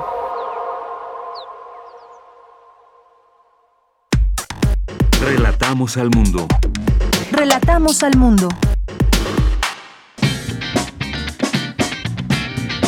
Mañana en la UNAM, ¿qué hacer y a dónde ir? En la nueva edición de la Gaceta de la UNAM podrás consultar el trabajo periodístico Incendios Forestales, el descontrol de cada año, a través del cual conocerás los datos y cifras de los incendios forestales y el análisis de este problema a cargo de especialistas universitarios. Además, como cada lunes la Gaceta de la UNAM trae para ti una nueva entrega del especial UNAM 100 años de muralismo, que en esta ocasión aborda el tema José Hernández Delgadillo, muralista contemporáneo con ideas políticas. Conoce la vida y obra de este artista, cuyo trabajo está ligado a la acción colectiva, las circunstancias de la época y al momento histórico. Recuerda, la Gaceta de la UNAM se encuentra disponible de manera digital en el sitio www.gaceta.unam.mx. El Universum, Museo de las Ciencias, te invita a participar en el curso de divulgación científica Ecología en el Tiempo, dirigido a profesores de secundaria y bachillerato, así como a comunicadores de la ciencia, a través del cual comprenderán la relación que existe entre los seres vivos y su entorno a lo largo de la historia de la Tierra, así como el estado actual de nuestros ecosistemas. Este curso se llevará a cabo de manera híbrida del 14 de mayo al 25 de junio de 2022 en la Sala Juárez del Universum, Museo de las Ciencias. Para mayores informes, consulta el sitio oficial www.universum.unam.mx diagonal actividades. Como parte del ciclo de conferencias Por Amor a mi Tierra, ¿conoces el suelo que pisas? Organizado por Fundación UNAM, se llevará a cabo la conferencia Ecoestética del Suelo, a cargo de Peter Krieger, doctor en Historia del Arte e investigador del Instituto de Investigaciones Estéticas de la UNAM. La conferencia Ecoestética del Suelo se realizará de manera virtual mañana martes 5 de abril a las 12 del día a través de la cuenta oficial de Facebook y el canal de YouTube de Fundación UNAM. Y recuerda, lávate las manos constantemente con agua y jabón durante 20 segundos para evitar un contagio de COVID-19. Para Prisma RU, Daniel Olivares Aranda. Bien, pues estamos ya de regreso aquí en Prisma RU. Gracias por continuar o iniciar su, su, escucha aquí con nosotros a través de esta de estas frecuencias de nuestra transmisión en Radio UNAM. Este es el programa Prisma RU y gracias por sus mensajes que estamos recibiendo. Gracias también a Luis Fernando Jarillo que se incorpora con nosotros en esta semana a las redes sociales. Muchas gracias, muchas gracias Luis Fernando eh, que estás por aquí con nosotros y les decía gracias a ustedes por sus mensajes, como Abel Fernández. Ah, bueno, otra cosa antes de iniciar con los saludos. Nos estaban preguntando qué pasaba con la señal de streaming, que no nos pueden escuchar. Bueno, ténganos un poco de paciencia, ya se está tratando de arreglar esta situación para que nos escuchen como comúnmente lo hacen. Ya estamos también ahí contestando en nuestras redes sociales por las personas que nos llegaban a preguntar, como Jorge Morán Guzmán, que nos dice, en internet no se escucha la señal de Radio UNAM desde el programa de primer movimiento. Bueno, pues en eso estamos, Jorge de verdad esperamos hacerlo lo más pronto posible. Ya están nuestros ingenieros trabajando en ello para que puedan tener esta sintonía. Muchas gracias. Abel Fernández nos dice eh, desde la cabina virtual, desde donde se llevan a cabo las clases virtuales del CCH, nos manda muchos saludos a todo el equipo. Pues muchas gracias, Abel, que no nos falla en esta sintonía siempre ahí y también muy importante su labor como profesor del CCH. Muchos saludos, Abel, y a todos los y todas las estudiantes que estén por ahí escuchándonos. Mandamos un saludo a esa clase virtual. Isabel también, muchos saludos. Eh, seguimos trabajando en esto también, como les comentábamos. Eh, César Soto nos dice, es primordial seguir usando cubrebocas en lugares abiertos y fortalecer el uso del cubrebocas en interiores y haya ventilación adecuada del lugar, sana distancia, lavado de manos, para evitar futuros contagios y máxime ante las variantes del virus. Muchas gracias, César. Efectivamente, muchas personas que ya comenzaron a en espacios abiertos, eso pues no está mal, siempre y cuando podamos guardar la distancia. Otras personas pues preferimos todavía traerlo eh, puesto y sobre todo, muy importante, en los espacios cerrados. El virus, como ya escuchamos al doctor Ponce de León, el virus sigue ahí, ¿eh? no crean que ya se fue, que se tengan menos contagios y menos muertes, pues es un gran avance que hemos tenido, pero que nos ha costado demasiado. No dejemos ni echemos en saco roto todas las recomendaciones, por favor. Jorge nos dice, la revocación de mandato es el instrumento para hacer realidad la respuesta al juramento del presidente y todos los funcionarios de gobierno que termina expresando y si no cumplo que la nación me lo demande, es hora de demandarlo, nos dice Jorge. Ojalá esta semana de la comunicación 2022 eleve el interés en el nivel de comunicación escrita y hablada de los estudiantes, ya que sinceramente el nivel general actual es malo. Gracias. Gracias también que nos dice que se debe continuar con el uso de cubrebocas, que desafortunadamente aflora un nivel educativo pobre hasta que definitivamente COVID sea epidemia. No podemos confiarnos. El exceso de confianza mata al gato. Gracias. Gracias a nuestros amigos de la FES Aragón que están con su semana de comunicación y que ya hemos invitado a que participen, disfruten y aprendamos más de la comunicación y el periodismo, escuchando a muchas y a muchos expertos. Guerrero, muchos saludos. Rosario Durán también nos dice su página para escucharlos por internet, sigue sin funcionar. Esperemos que ya muy pronto, porque Rosario es una de nuestras muchas radioescuchas que nos sintoniza a través de internet. Eh, Guerrero también ya presente. Feliz lunes, Rosario, nos dice aprovechemos que estamos en Ciudad de México para poder escucharlos por radio. Ya cuando sigamos en carretera los perderemos. Bueno, pues si todavía nos estás escuchando, por si acaso, aquí te mandamos saludos. Verónica Ortiz Herrera, buenas tardes. Oigan, es imposible escucharlos por internet. ¿Qué está pasando? Bueno, pues la explicación es que ya pronto hubo aquí algunas fallas técnicas. Esperamos ya poder eh, reactivar todo esto. Y nos mandan incluso captura de, de, pantalla como Joel Cabrales que no enlaza tampoco desde la página. Gracias eh, Joel por la atención y la preocupación que expresan. Qué bueno que pues las nos quienes nos escuchan están ahí muy atentos y ojalá que, que pues pronto les podamos llevar de nueva cuenta a través de esta forma la sintonía de Radio UNAM. Ya regresaron al aire, nos dice, hoy no los pude escuchar, saludos, muchas gracias Diana. Ingeniería, también le mandamos muchos saludos a Ingeniería UNAM. Otto Cázares, Fervor y Terror, a 176 años del nacimiento del conde de Lotremont. Eh, es la cartografía que escucharemos en un momento más con Otto Cázares.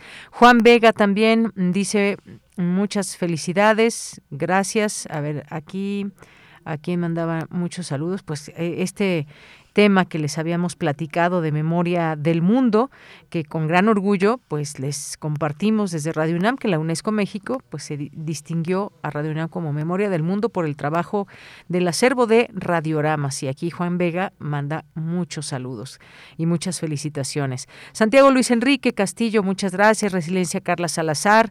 Necesitamos el en vivo en otros estados de la República. Por favor, ayuden con su sitio web.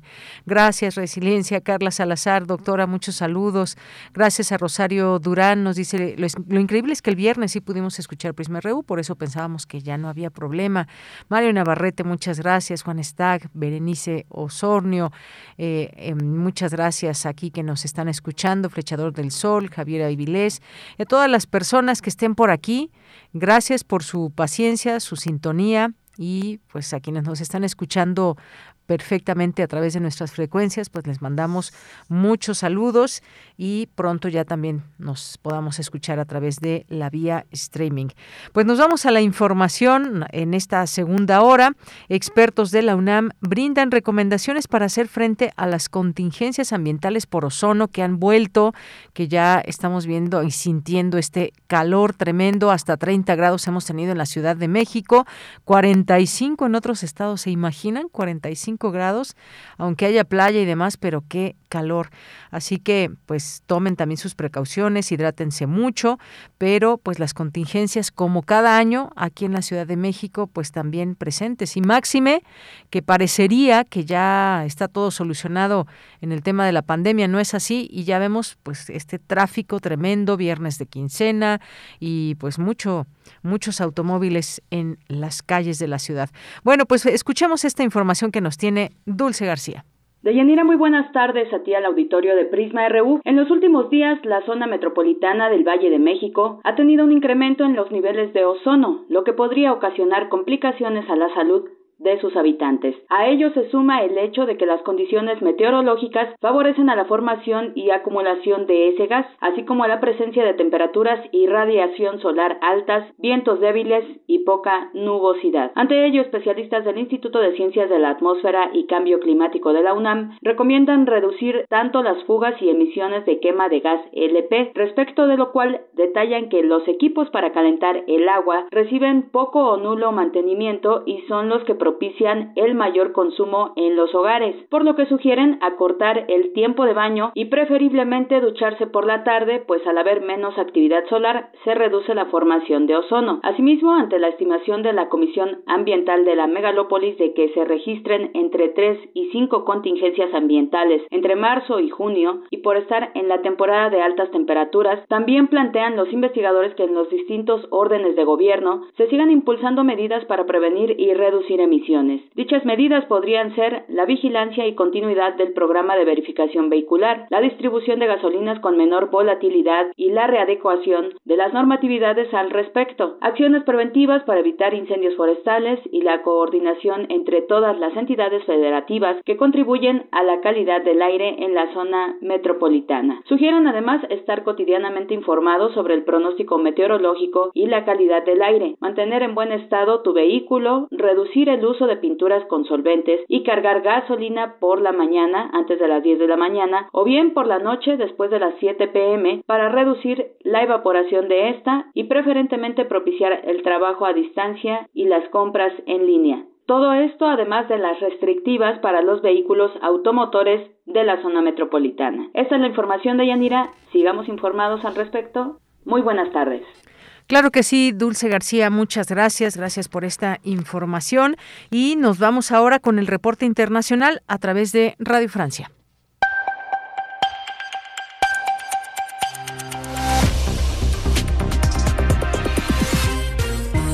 Bienvenidos a este flash informativo de Radio Francia Internacional. Lucian Bisangué lo hace en los controles. Hoy es miércoles 4 de abril. Vamos ya con las noticias. Andreina Flores. La alta comisionada de Naciones Unidas, Michelle Bachelet, declaró estar horrorizada por el hallazgo de 410 cadáveres de civiles ucranianos en la ciudad de Bucha, al noroeste de Kiev, la capital. Las autoridades señalan que varios cuerpos presentan signos de tortura, han sido maniatados o tienen disparos en la nuca. El presidente ucraniano Vladimir Zelensky acusa a Rusia de crímenes de guerra que, según él, serán reconocidos como genocidio. Hago un llamado a todos nuestros ciudadanos y amigos de Ucrania en todo el mundo que puedan unirse a este trabajo y ayudar a establecer la justicia para hacerlo. El mundo ya ha visto muchos crímenes de guerra en diferentes momentos, en diferentes continentes pero es hora de hacer todo lo que esté a nuestro alcance para hacer de los crímenes de guerra del ejército ruso la última manifestación de tal maldad en la tierra. Por su parte, Rusia niega haber asesinado civiles en Ucrania y acusa al gobierno de Zelensky de fabricar una puesta en escena con cientos de cadáveres. De hecho, ha convocado a una reunión extraordinaria del Consejo de Seguridad de la ONU para aclarar la situación. En su propio territorio, el gobierno ruso califica la masacre de Bucha como fake news, un complot de Estados Unidos y la OTAN para culpar al Kremlin. En Hungría, el ultraderechista Víctor Orbán ganó las elecciones de este domingo para consolidar un cuarto mandato. La oposición había formado una coalición para lanzar un candidato único, pero esto no impidió que Orbán, aliado de Vladimir Putin, ganara con el 53% de los votos. En Francia, falta menos de una semana para la primera vuelta de las elecciones presidenciales de este domingo 10 de abril. Los últimos sondeos ubican a Emmanuel Macron a la cabeza con un 27% de intención de voto. Sin embargo, la candidata de extrema derecha, Marine Le Pen, le pisa los talones por primera vez en toda la campaña con un 22%. Naciones Unidas publica hoy una guía con propuestas firmes para frenar el calentamiento global, pero esta propuesta implica cambios drásticos en nuestra manera de vivir, como viajar menos en avión o comer menos carne. Y el tenista español Carlos Alcaraz escaló hoy cinco posiciones en la clasificación de la ATP y ya ocupa el número 11 del mundo después de convertirse en el campeón más joven en la historia del Masters 1000 de Miami a sus 18 años y 11 meses. Con esto ponemos punto final a este flash de Radio Francia Internacional.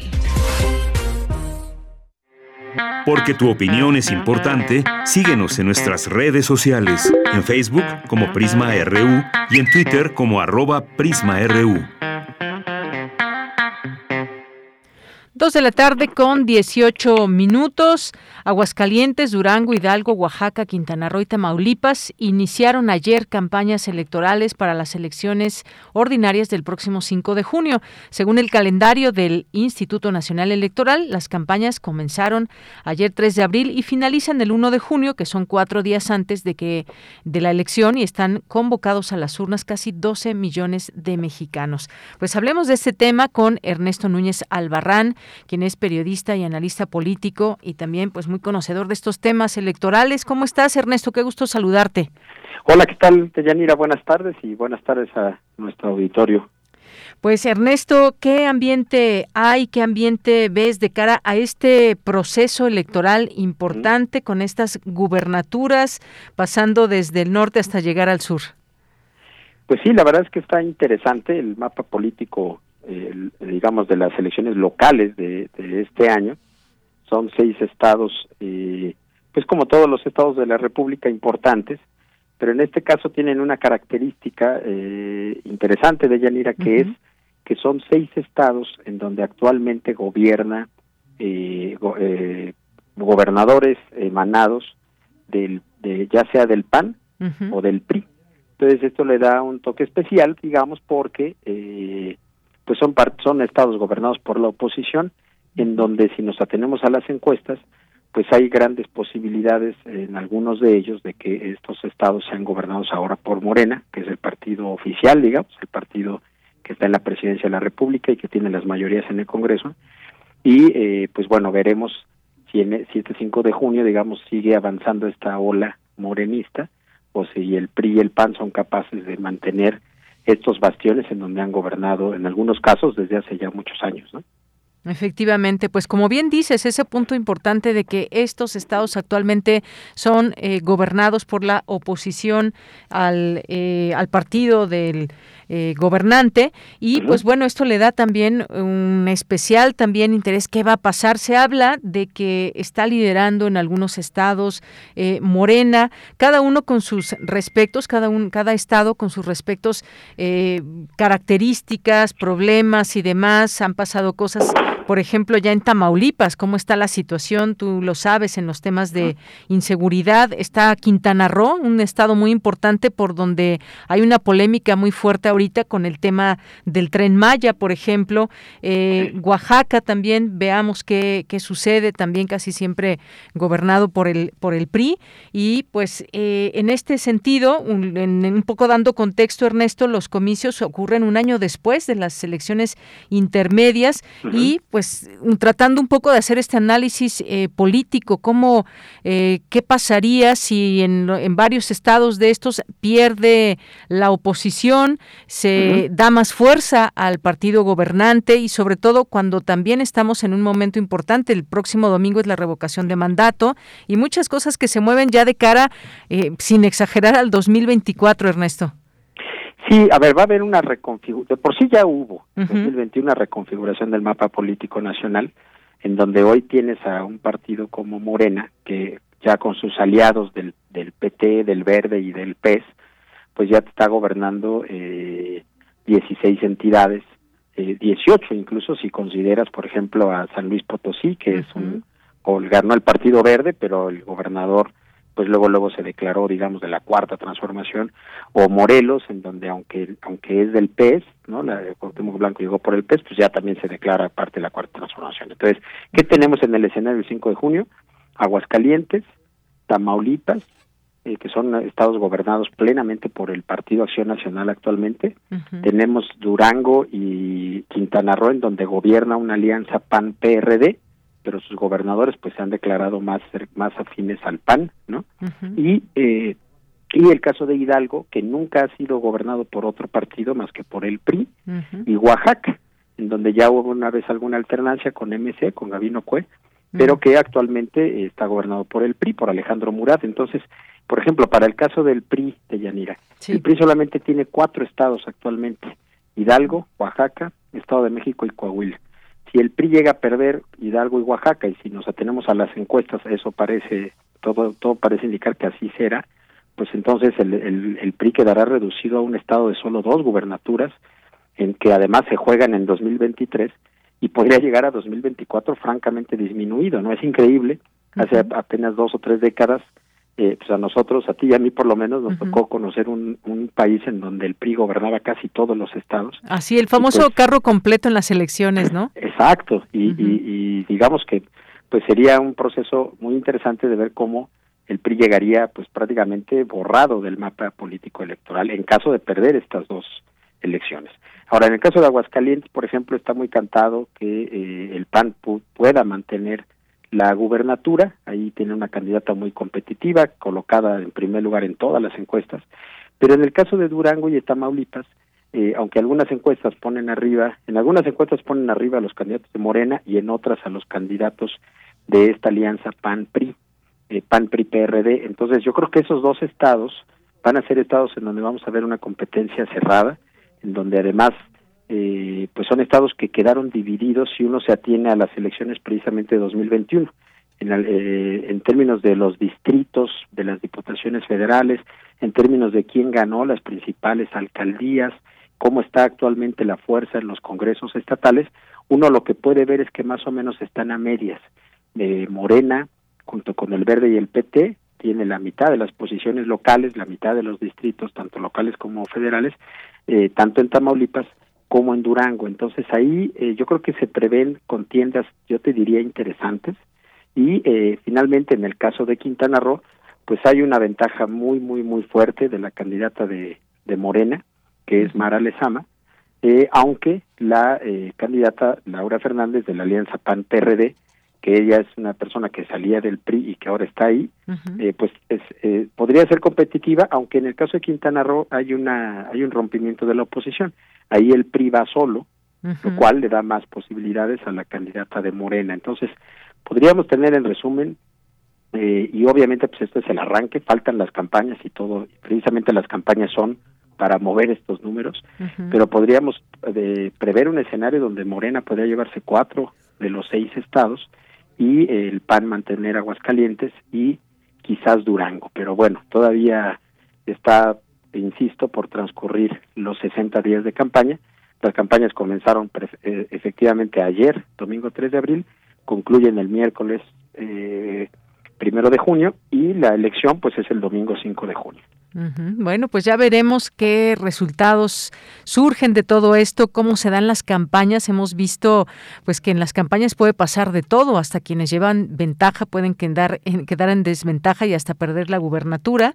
Ya vimos el caso de Nuevo León en su momento y eh, pues veamos, porque también algo que tú mencionabas, bueno, nunca lo hubiéramos imaginado que el PRI pues se redujera tan en tan pocos números, digamos, gobernando algunos estados y ahora también tampoco algo que nos esperábamos era pues ver al PRI, PAN y PRD juntos, ¿no? En algunas de las elecciones, en esta alianza va por México, algo que pues se ha hecho en un intento por frenar a sus oponentes de Morena que pues se han visto con eh, con bastante fuerza. Eso es lo que vemos, digamos, como una una estrategia que han hecho en algunos estados, Ernesto.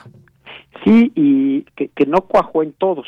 El PRI va con candidatos solos en Quintana Roo, como te decía. Sí y eh, y en Oaxaca también que van que van separados eh, pero pero eh, hay otro tema que también es bien interesante de Yanira si me permites que es el tema de las mujeres.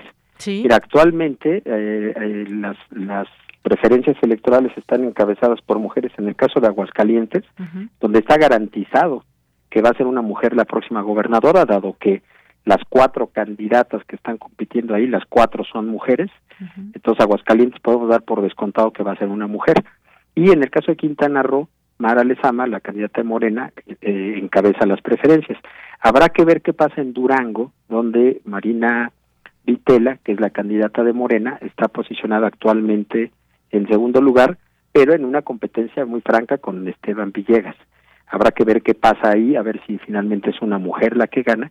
Y lo mismo el caso de Hidalgo, en donde Carolina Villano, eh, esta mujer priista, eh, que está ahorita en segundo lugar de las encuestas, pero habrá que ver si durante la campaña se logra posicionar arriba de Julio Menchaca, el senador de Morena, que es el candidato. Entonces, probablemente de estas seis eh, gubernaturas que están en juego, podríamos ver que, se, que surgen dos gobernadoras que se sumarán a la lista de hoy, que son actualmente hay siete, seis gobernadoras y la jefa de gobierno de la Ciudad de México. Y eh, probablemente uno de los resultados interesantes del 2022 es que pudiéramos llegar a nueve eh, o incluso hasta diez gobernadoras, dependiendo de lo que pase en las campañas en, en los próximos meses. ¿no? El único estado en donde no hay mujeres candidatas a la gobernatura es Tamaulipas. Ahí hay tres hombres, ahí sí no hay ninguna posibilidad, pero en todos los demás estados hay mujeres en contienda y la verdad es que es una es una cuestión muy interesante. Te diría que hay, hay, hay prácticamente 12 mujeres que son candidatas a las gubernaturas en este momento, incluso son más mujeres que hombres las que están buscando una de las gubernaturas en disputa y ese también es un rasgo interesante que habla de los de los nuevos tiempos políticos que se viven, ¿no? Efectivamente, esos nuevos tiempos políticos. Y en estos nuevos tiempos políticos, Ernesto, también vimos el fin de semana varias marchas en algunos estados, aquí una en la Ciudad de México, otras en, eh, en el norte, también vimos en Veracruz también. Y esto porque el próximo domingo eh, se va a llevar a cabo este, eh, pues la revocación de mandato, esa consulta. Y también vimos muy activo ahí al secretario de Gobernación, aunque dice el presidente no fue a hacer hacer promoción a la revocación de mandato y todas estas cosas que hay, pues hay lineamientos también que eh, muy específicamente señala el INE. ¿Cómo viste este fin de semana en cuanto a estas marchas y eh, promover este movimiento?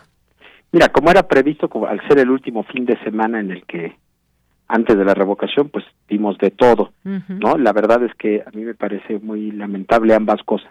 Por un lado, ver al titular del, de la Secretaría, que debería ser la encargada de garantizar la gobernabilidad y el diálogo entre los diferentes partidos políticos, pues tomando ya partido abiertamente, convirtiéndose en una especie de, eh, de líder, ¿no? de, de partido más que de secretario de gobernación, y además con el presunto uso de un avión de la Guardia Nacional en donde viajaba, en donde habría viajado él. Esto está por comprobarse, pero las fotografías que se difundieron en redes sí deja ver un avión de la Guardia Nacional con una matrícula específica XCPFM, en donde habrían viajado el secretario de Gobernación, el general Luis Rodríguez Bucio, que es el comandante de la Guardia Nacional, junto con el ex subsecretario de Seguridad Pública, o mejor dicho, el subsecretario de Seguridad Pública con licencia, Ricardo Mejía, y además ahí subido al propio avión el líder nacional de Morena, Mario Delgado.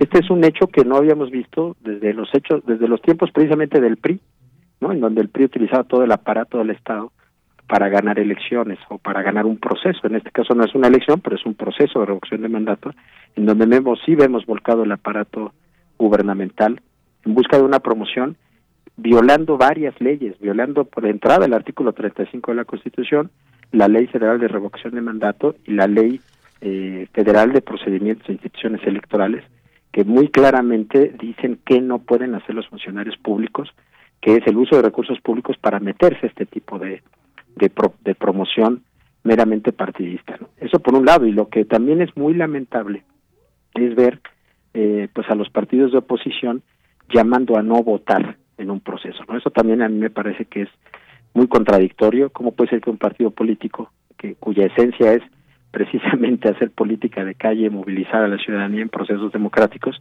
decidan no solamente no hacerle el vacío a un proceso, sino abiertamente llamar a no votar en una elección, salvo algunas excepciones como el caso del senador Damián Cepeda, lo que hemos visto, por ejemplo, en el caso del PAN, que es la principal fuerza opositora de México, lo que hemos visto oficialmente es llamados a no votar, que ayer se vieron replicados por estas organizaciones sociales un poco extrañas porque no sabemos muy bien quiénes son, de dónde salieron, llamando a no votar. Entonces a mí me parece que pues no votar es una es una negación, digamos, de la participación cívica democrática y que, creo que son ambos extremos de un tema en el que estamos metidos.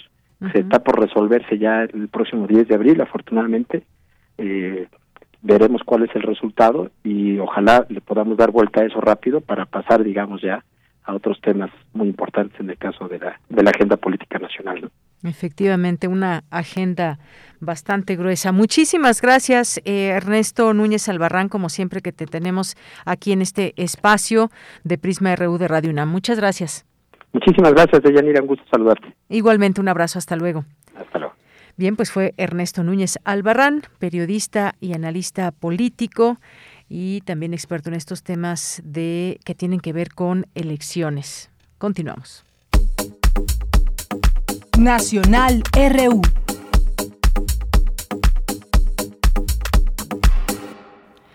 Bien, algunos otros temas nacionales. Bueno, ahí ahorita que mencionaba Ernesto Núñez Albarrán, pues sí que ni de un lado ni de otro, pues unos para hacer promoción, otros para llamar al no voto, pues también en el de no voto, en esta eh, marcha que hubo ayer domingo en, en, las inmediaciones del Ángel de la Independencia, pues también participaron políticos de oposición. Ahí también, pues, como decíamos, tanto unos como otros eh, ahí participando en cosas que, pues bueno, ya nos explicaba Ernesto, que por qué no se deben hacer, cómo están eh, los artículos que lo especifican, pero bueno, el caso es que ya el próximo lunes hablaremos de los resultados de esta, de esta consulta, ya tendremos también aquí ese análisis. Por lo pronto, algunas otras notas nacionales. Sigue en todo el país el subsidio a gasolinas, incluso en la frontera norte, dice el presidente de México, que consideró que para enfrentar la actual crisis económica derivada de la pandemia y de la guerra en Europa, lo mejor para la población es producir, pero sí ayuda el control de precios y que vamos a esperarnos, dijo, atender y decir al pueblo eh, pues todos estos temas. Al abundar sobre la situación económica del país, aseguró que la recaudación de impuestos es buena, que están avanzando bien, que no se ha contratado deuda pública, que no se ha contratado una deuda adicional. También aclaró que el subsidio a las gasolinas y a diésel se mantiene en todo el país y lo mismo en la frontera norte y que el anuncio al corte de subsidio en aquella zona limítrofe con Estados Unidos obedeció a una interpretación distinta de los decretos de cada viernes se asume en torno a los precios de los hidrocarburos. Bueno, pues sigue este subsidio a las gasolinas. Por otra parte, el PRI, la dirigencia nacional de este partido, definió que tras análisis análisis razonado, su grupo parlamentario en la Cámara de Diputados categóricamente votará en contra de la iniciativa presidencial en materia eléctrica, con lo cual anticipa que el proyecto ya no pasará. Este proyecto, dicen, es un peligro, dicen en el PRI, es un peligro para México, un desastre con consecuencias irreversibles. Al PRI nadie lo presiona, expresó su dirigente Alejandro Moreno Cárdenas en una declaración en la sala del partido, donde estuvo acompañado de casi toda la bancada. Es lo que dice el PRI en torno a esta reforma eléctrica. Y bueno, al respecto de lo que sucedió el fin de semana, dice el presidente López Obrador que el, INE no ha actuado con rectitud. Dice, a días de la consulta de revocación de mandato, el Instituto Nacional Electoral no ha actuado con rectitud. Hay pruebas de que solo impide que se manifiesten los que están a favor de la transformación y no se cuestiona los que están abiertamente a que no participe la gente, es lo que dijo hoy por la mañana el presidente López Obrador. Y bueno, pues estos son algunos de los temas eh, ligado a esto. Muy pocos funcionarios con licencia para difundir revocación, dice el presidente también como cinco funcionarios públicos que han solicitado licencia para utilizar su tiempo en la defensa del proyecto de transformación. Igualmente advirtió que las autoridades electorales no van a impedir la voluntad del pueblo en caso de participar en la consulta de revocación de mandato a realizarse el domingo próximo. Pues ya estaremos hablando de ello en la siguiente semana, el próximo lunes que ya empieza la Semana Santa. Dos con treinta y siete minutos, continuamos. Porque tu opinión es importante, síguenos en nuestras redes sociales, en Facebook como Prisma RU y en Twitter como arroba PrismaRU.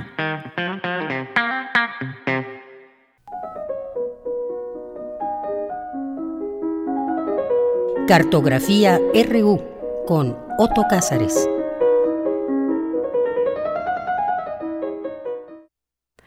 Bueno, pues en un momentito más, de un momento a otro, van a estar escuchando la voz de Otto Cázares y su cartografía RU de esta tarde, de este lunes 4 de abril. Ya decíamos hace un momento su tema y en un momentito estará aquí, ya están enlazándolo y lo saludamos con muchísimo gusto. Muy buenas tardes, Otto Cázares, te escuchamos. Recibe antes que nada un abrazo y bienvenido. Hola, Deyanira, es un honor volver a estar al aire, saludarte, mandarte un abrazo y a quienes nos escuchan. Ahora con este comentario de título Fervor y Terror a 176 años del nacimiento del conde de Lutremont, que ocurrió el 4 de abril de 1846. El conde de Lutremont fue un personaje sagrado para el surrealismo en las primeras décadas del siglo XX. Y hay quienes afirman que los surrealistas intentaron sustraer al, conde de Lutremont de la mirada del gran público, como para salvaguardarlo de los distraídos, como para cuidarlo de los curiosos o de los turistas intelectuales.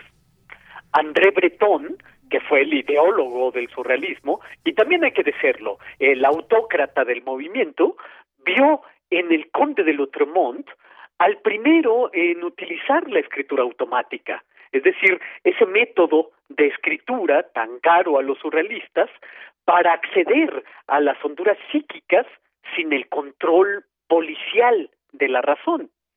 1934 fue un año que marcó el triunfo de la poética visual del conde de Lutremont, porque apareció una de las obras eh, espasmódicas tan propias del surrealismo, de título Una semana de bondad, que es una colección de collages de Max Ernst, donde emerge la belleza del suplicio, donde florece la voluptuosidad del martirio y la tensión psíquica. Una obra así, como la de Max Ernst, Una semana de bondad, es desde luego una herencia del conde de Lotremont. El conde de Lutremont fue el creador de los cantos de Maldoror. La imagen del poeta, la imagen del conde de Lutremont, es misteriosa.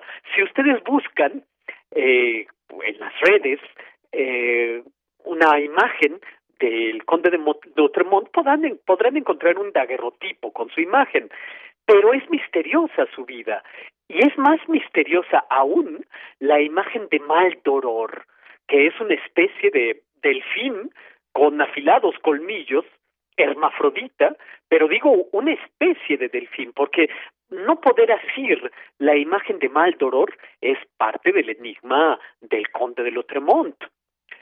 Otro artista del surrealismo, Man Ray, hizo una obra escultórica que es una máquina de coser envuelta en una tela, empaquetada a la manera de Cristo con tela y con cuerdas, y llamó a esta obra escultórica el enigma Isidore Ducas, que es el verdadero nombre del conde de Lutremont.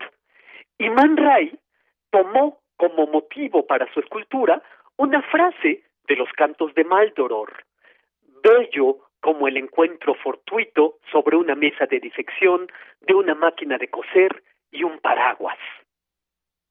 La vuelvo a, decir, bello como el encuentro fortuito sobre una mesa de disección de una máquina de coser y un paraguas. Una frase de los cantos de Maldoror, frase de Lutremont, que se convirtió en el programa estético del surrealismo, un programa hecho de conexiones y dislocaciones. ¿Hay en verdad una máquina envuelta debajo de la manta de la obra de Man Ray?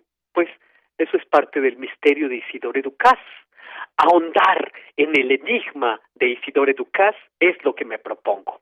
Isidore Ducas nació en Montevideo, Uruguay, en 1846, 4 de abril, y firmó sus páginas como Conde de Lutremont, Conde del Otro Mundo, que es un guiño al célebre libro de Cyrano de Bergerac, El Otro Mundo, pero sobre todo es un guiño a un personaje de ese nombre, Lutremont, de una novela de Eugène Sue, aunque hay quienes aducen un juego de palabras con Lutremont, el otro en Montevideo. Para abrirnos paso en el misterio de Isidore Ducas, conde de Lutremont, está el excelente libro Lutremont de Gaston Bachelard, donde se habla de Lutremont como un poeta de los músculos, como un poeta del grito, y Bachelard hace énfasis en lo que de corporalidad tiene la poesía de Lutremont. No hay grito que no provenga de los músculos, dice Bachelard, y el cuerpo, lo físico, es la sustancia de estas páginas, donde se nos provoca, por ejemplo, a hundir nuestras garras en el pecho de un recién nacido. Cuando hablamos de Lutremont, hay que decir que fue hermano espiritual de un Teófilo Gautier, que fue el inventor de la novela Carroña.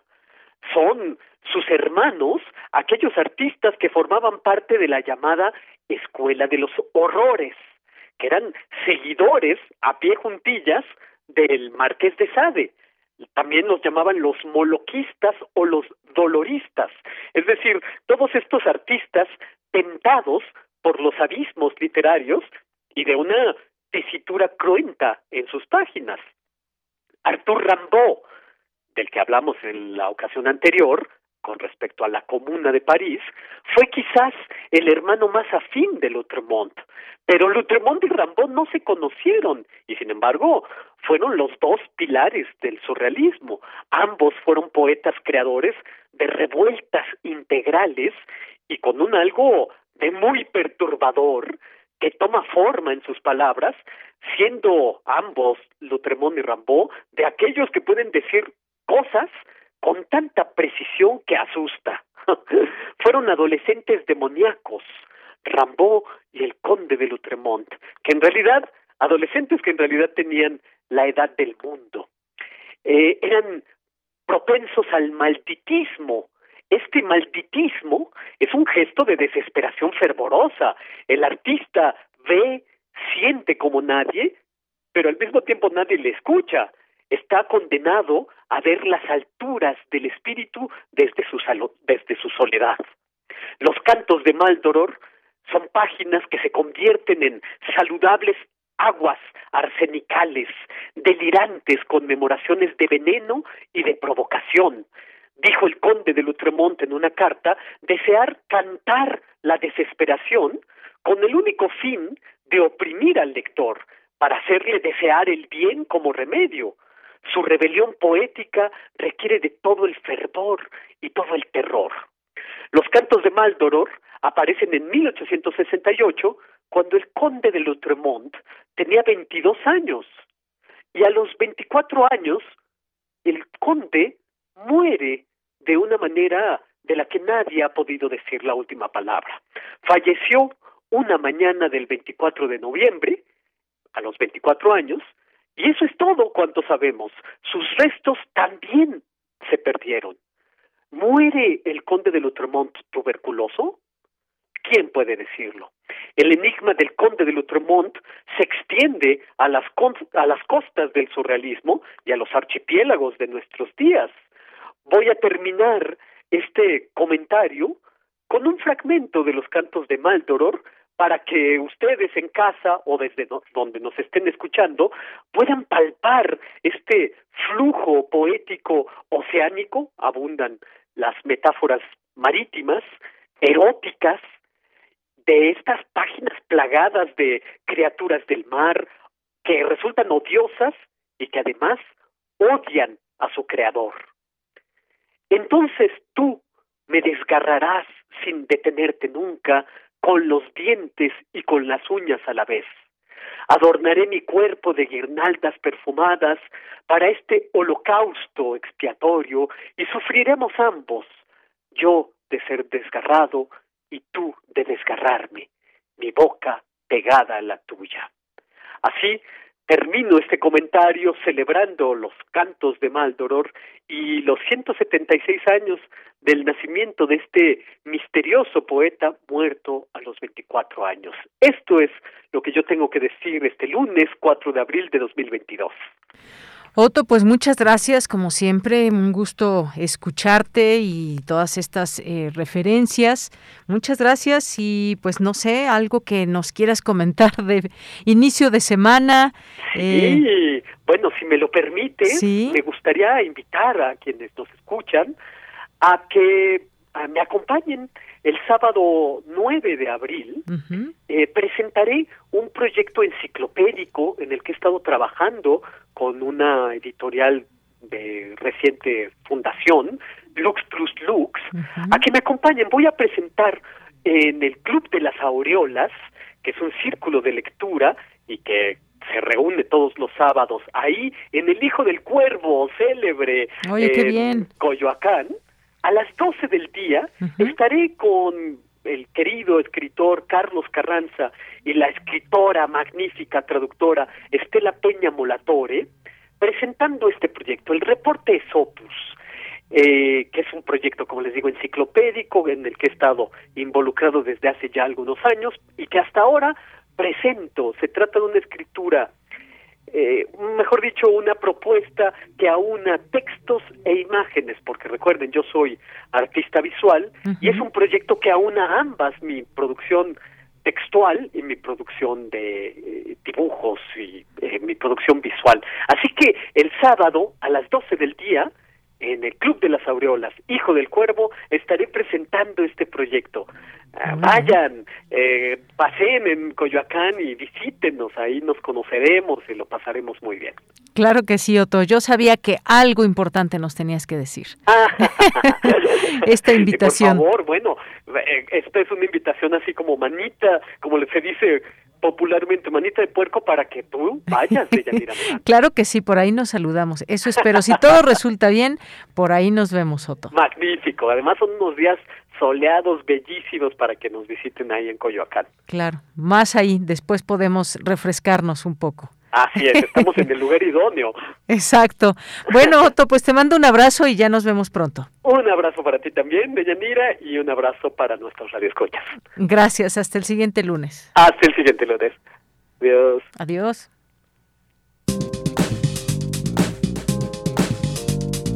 Cultura RU.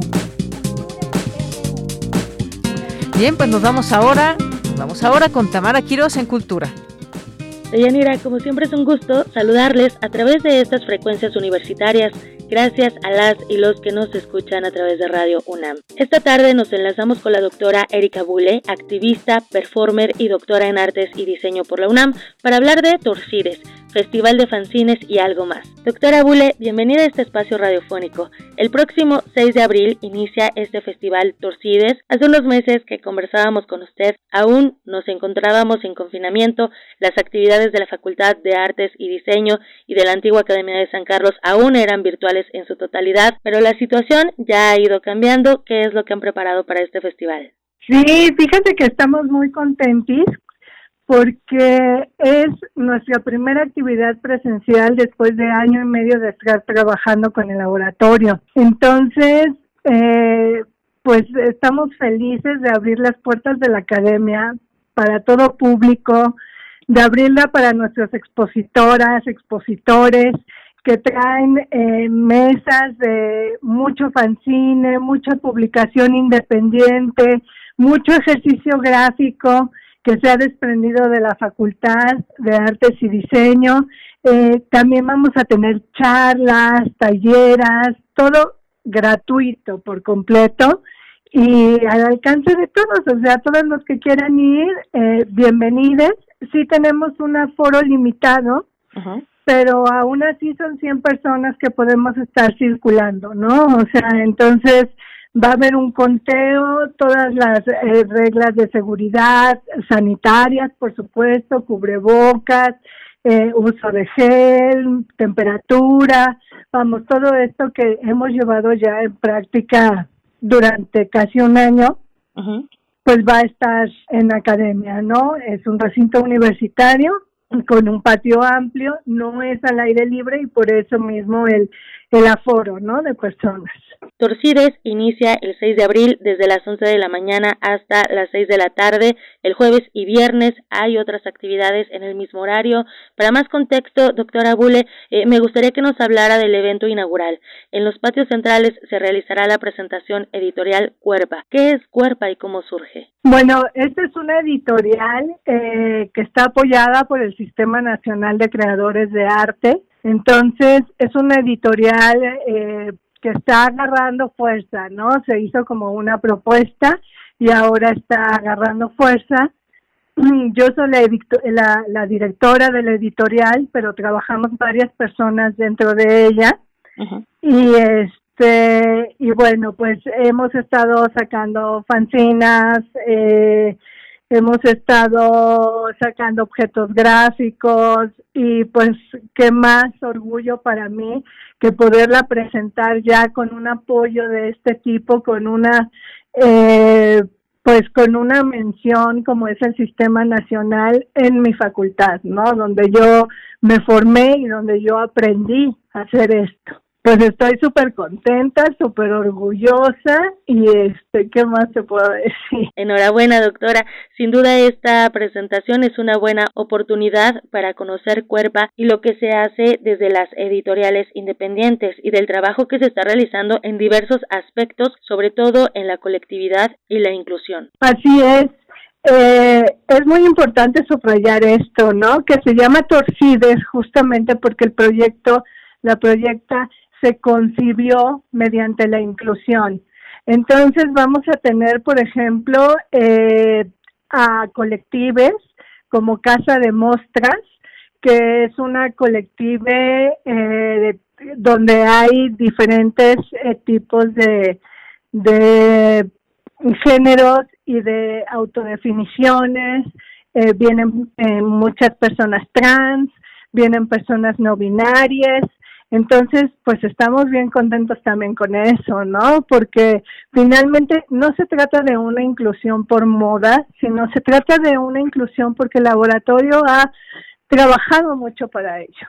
O sea, ha trabajado para abrir las puertas de la academia hacia todos. Entonces, estamos también con eso bien contentos de que hayan accedido estas colectivas a venir con nosotros. Claro. Doctora Bule, sobre la laboratoria, ¿qué nos puede compartir? Vaya, actualizando la información y brindando más a las y los que nos escuchan esta tarde, es un trabajo que se lleva ya desde hace varios meses y que además promueve la creación de espacios artísticos y de diseño. Sí, así es. Eh, la laboratoria pues prácticamente está conformada en el departamento de difusión eh, de la Academia de, San Carlos. Estamos trabajando con el maestro Julio Sornio, con el doctor Pavel Ferrer eh, y el equipo que está con, con ellos, ¿no? Eh, y este laboratorio, que es laboratorio de cartografías, epistemologías y cartografías de género en las artes y el diseño, pues justamente comenzó con un proyecto para mujeres, solo para mujeres, que se llamaba Bordadoras, Saberes y Cruces Feministas, y fueron talleras, ¿no? Y esto fue evolucionando con la necesidad también de llegar eh, a interactuar no solamente con mujeres, sino con otras personas. Y después vino el homenaje a Melquiades Herrera, que fue donde hablamos nosotras de esto, de, del Festival de Artes Vivas homenaje a Melquiades. Y ahora este es el tercer evento eh, que hacemos, pero sí totalmente inclusivo y sobre todo eh, se le dio la preferencia a, personas que, que realmente tenían ganas de participar y que estaban en las disidencias. Sí, claro, ya habíamos hablado de esta, de esta labor, pero siempre es bueno retomar el tema y sin duda nos alegra, doctora Erika, que retomen las actividades en la antigua Academia de San Carlos, así que hacemos esta atenta invitación a nuestro auditorio a que se unan al Festival de Fanzines y algo más Torcides. Son tres días de actividades, además la entrada es libre. Sí, así es, la entrada es libre podrán ver mucha producción eh, de, de, artistas, muchas charlas, es un día por charla, un día por presentación de, de publicación y un día por taller. Entonces tenemos todas esas actividades el día 6, 7 y 8 y el día 8 al final sorpresas. El caso es que la gente se lleve algo en la mano también este, que no se vayan con la mano vacía, sino que realmente se vayan apreciando eh, el evento y con algo de no. Claro, doctora Erika Bule, gracias por tomar la llamada y por compartirnos parte de las actividades que se realizarán en este festival Torcides y como usted dice, compartir, llevarnos algo a nuestras casas, conocer el trabajo artístico y ser parte de ello. Celebramos que sea de forma presencial porque así ya nos podemos ver a los ojos. Sí, así es. Eso es muy, muy importante, dar ese primer paso. Pues muchísimas gracias. Gracias a usted. Doctora Erika Bule, activista y performer, nos vemos el 6 de abril. La antigua Academia de San Carlos se ubica en el número 22 de la calle Academia en el centro de la Ciudad de México. Les invitamos a que visiten las redes sociodigitales de la Academia, también su página web y no olviden consultar nuestras redes. Estamos en arroba prisma.ru. Hasta aquí la información de hoy. Que tengan excelente inicio de semana. Deyanira, regreso contigo. Hasta mañana. Gracias, Tamara. Hasta mañana. Son las 2.58 con 58 minutos. Gracias por su atención y por su paciencia, quienes nos escuchan por streaming, que ya estamos muy pronto, pronto para que nos escuchen. Y nos vamos a despedir con un poco de música. Gracias a todo el equipo, a Rodrigo, a Denis, a Coco, Luis Jarillo aquí en las, en las redes sociales, nuestro nuestro eh, joven de, de, servicio social. Y aquí en el micrófono se despide de Yanira Morán. Muchísimas gracias por estar con nosotros. Un poco de música, eh, Buffalo Soldier con The Wailers. Y por supuesto, Bob Marley. Escuchamos.